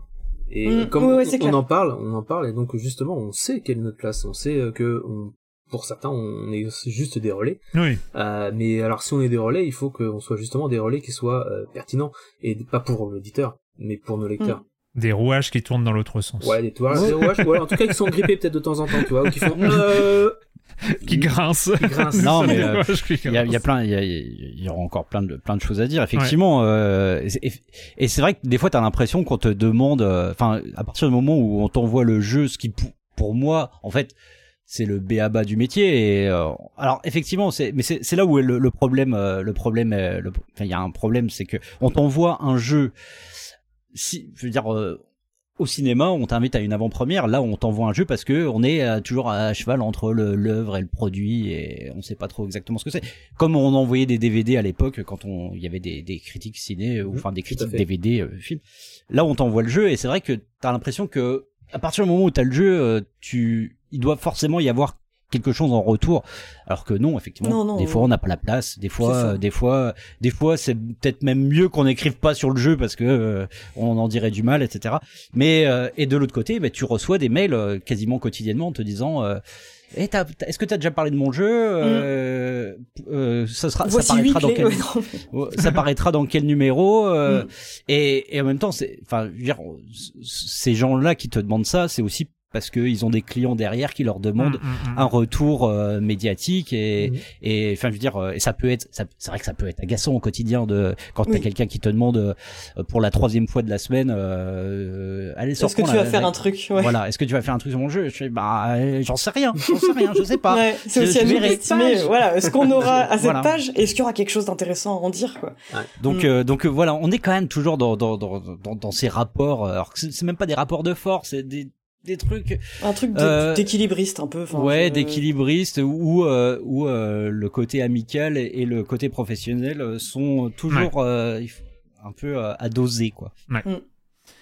Eh ben écoutez, euh, c'en est, euh, c'en est terminé pour cette phase-là. On va passer, je vais passer un peu en, en mode, euh, en mode chat. Euh, j'ai vu, euh, j'ai vu une question qui euh, vient d'arriver. C'est Clionari. Clionari. Euh, Est-ce que vous avez déjà eu des retours de devs ou d'éditeurs mécontents d'un test ou d'une note Oui. Ah ouais. Oui. Ouais. Euh, Raph, non Aucun Bah, pour l'instant. Je- euh, Ah oui. Peut-être que, ce que je suis nouveau rédacteur en chef et que Et que c'est même plus les mêmes, euh, c'est c'est plus les mêmes usages non plus peut-être. Ouais, non. Alors euh, par le passé, je sais qu'il y a eu des problèmes, euh, mais euh, ou alors des interrogations de certains euh, attachés de presse, sans doute sur des gros jeux très attendus avec des gros budgets derrière. où, en fait, ils voulaient savoir si ça allait être plutôt bien. Ils voulaient savoir à quoi, comment ils allaient le manger, en fait, Hmm, tout simplement. ouais. Euh, si le, le jeu allait se faire défoncer ou si c'est gentiment euh, avoir la moyenne, mais pas plus, tu vois. Euh, C'était des trucs comme ça. il était déjà J'ai pas eu des serein. retours, j'ai eu des retours sur des sur des jeux que j'ai défoncés par le passé, mais des retours longtemps après par d'autres journalistes qui m'ont dit Ouais. parce qu'ils connaissaient l'éditeur qui me disaient "Mais attends tu sais que tu les as foutus en l'air cet éditeur là en, en ayant mis euh, telle note ou telle note euh, mais c'était des trucs bidons Tu les as rarement en direct, ouais. Euh, Enfin, tu les ces entends, retours-là. ouais, tu les entends bien plus tard, ouais. Euh, et puis sur les gros là non on n'a pas de, de retour euh, euh, je pense qu'on n'aura aucun retour alors euh, autant je les apprécie pour certains de leurs jeux Bethesda je pense pas qu'ils nous feront de retour sur Redfall tu vois alors qu'on leur Ouais, a- ils sont au courant, hein. voilà, tu vois, tu vois, t'as plus rien à enfin euh, on verra sur Starfield. Non, j'ai pas eu de retour sur aucun test que ce soit. Alors après, le truc c'est comme on, comme on dit, si si on en dit vraiment vraiment du mal, c'est pour le défoncer. Est-ce qu'on le teste ou pas, tu vois Hmm. euh, Des jeux complètement pourris dernièrement, euh, il y en a eu deux, on les a vus. Euh, bon bah voilà, ils- malheureusement ils s'en sont pris plein la tronche pour, enfin peut-être pour tous les autres d'ailleurs, mais euh, je sais pas. Mais euh, non non, j'ai pas de retour. euh. Alors le truc c'est que voilà, moi j'ai confiance en mes pigistes quand ils me disent que ça c'est nul ou que ça c'est bien, bah je les écoute. C'est eux, si je leur ai donné le test, c'est que je pense que c'est que eux savent ce que vaut le jeu. Ah, Il y a Hmm. aussi ça, tu vois. Et après, bah moi je prends la note, je regarde, je fais, ok. Soit j'ai joué au jeu et euh, un petit peu et je me dis ah t'es sûr de toi machin tout ça. Mais l'éditeur une fois qu'il nous a envoyé le code, enfin en ce qui me concerne, euh, j'ai plus d'interaction avec lui. Hmm. Et eux, ils reçoivent, ils reçoivent le magazine. Et euh, de manière générale, et jusqu'à présent, en tout cas, euh, ça fait que six mois, c'est peut-être plus tard, mais jusqu'à présent, j'ai pas eu de retour du genre oui, euh, vous auriez pu être un peu plus gentil avec tout ça. Non, j'ai rien eu du tout. Après, on n'est pas peut-être pas non plus des la, le magazine qui, qui qui qui tape le plus dessus, hein. Euh, J'en sais rien. Euh, j'ai pas Mhm. l'impression, mais euh, je j'ai pas eu de retour en tout cas pour l'instant. Après, il y a les, il y a les blacklists euh, officieuses. Ah, ça, c'est.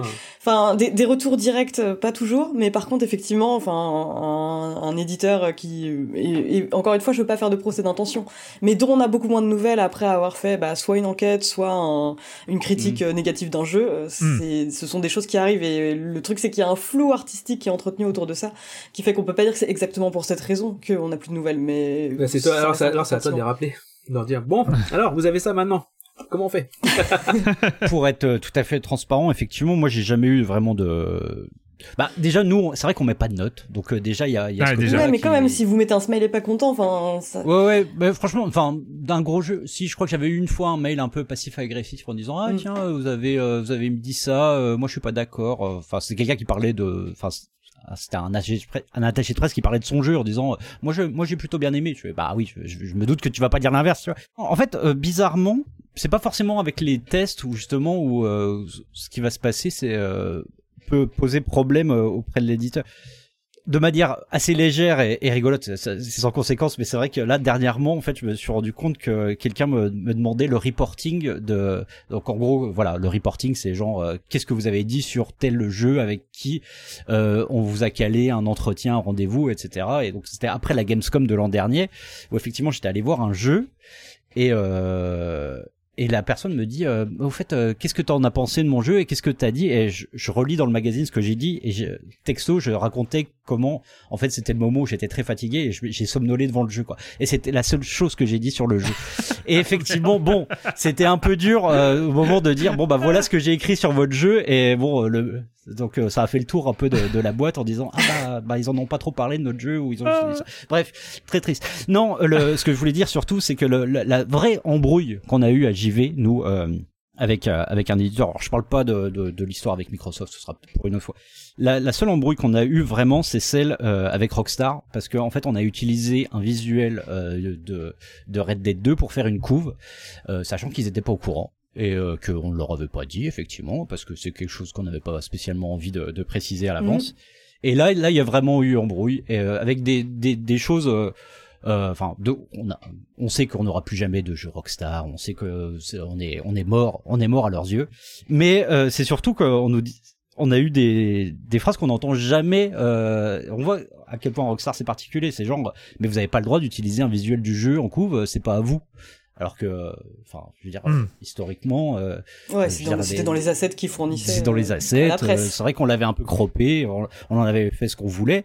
Euh, et Rockstar, c'était enfin c'était impensable pour eux. Enfin, Ouais. on a eu Ouais, des conversations assez lunaires au- euh, à la sortie du magazine en disant mais euh, mais euh, on n'avait jamais convenu de ça. Je sais pas, ah non, on n'avait pas convenu de ça parce que nous on avait envie, on avait envie d'utiliser ce visuel là. Euh, qui était déjà disponible d'une manière ou qui d'une Ah était, autre. qui était sur qui était sur sur internet qui, était- qui venait pas d'un leak hein, qui était Ouais, euh, ouais. officiel etc quoi et euh, mais il y avait et puis enfin on comprenait qu'il y avait pas le logo il y avait enfin, voilà c'était Ouais. un visuel du jeu quoi c'était Hmm. pas quelque chose qui était pensé pour qui était prévu pour la com Ouais. Ouais. et ça- ça- enfin et encore une fois, j'en veux pas, j'en veux pas aux personnes euh, de Rockstar Non, France qui étaient là, qui subissaient le truc, mais ça, c'était monté très haut. euh, Enfin bon, bref. tu vois, tu vois, rigolo, un truc qui n'a rien à voir, mais tu vois, dernièrement, euh, sur un des, des, des numéros de, de JVM, un des premiers que j'ai fait, ne sachant pas tout ça, j'avais fait un- une composition, enfin faire une composition avec trois personnages euh, de, de face, machin, euh, Starfield, etc.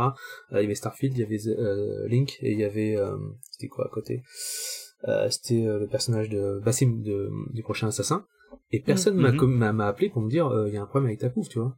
Donc ça dépend, Ouais. je pense que ça dépend Ça dépend des éditeurs à quel point ouais, ils sont contrôle fric sur la Mhm, communication. Ouais. Et Rockstar, Oui, oui, oui. j'imagine bien euh, ah non, que si tu croppes je- ne serait-ce qu'un truc, ouais, euh, il pète un plomb. Eh ben écoutez, c'était le cinquième épisode de Gâchette Gauche. Merci beaucoup à tous les trois pour euh, cette, euh, ces deux débats qui étaient euh, top, super.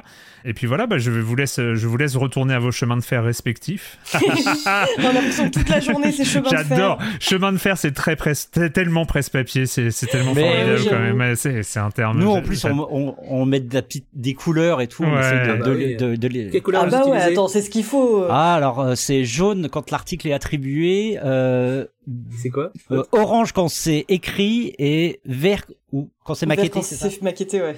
Ouais, Ah ouais, non, nous, c'est jaune quand c'est validé. Ah, nous, c'est un petit bordereau vert quand c'est validé, tu vois. Ah ouais, Ah non, non, c'est jaune et bleu. Il, il brille de mille feux. jaune et bleu. D'accord. Jaune quand c'est donné, euh, le test ou le papier, le sujet, l'angle, discuter tout ça. Parce que jaune et bleu, ça fait vert. Et bleu quand c'est rendu et que c'est bon pour la maquette. On saura tout. Euh, merci beaucoup à tous les trois. Et puis, bah, on se retrouve pour le dernier gâchette gauche de la saison. À la fin du mois, on parlera de vos numéros respectifs de l'été. Hein, voilà, parce que ce sera l'été. On sera presque en vacances. Youpi. Voilà, Oui. c'est la fête.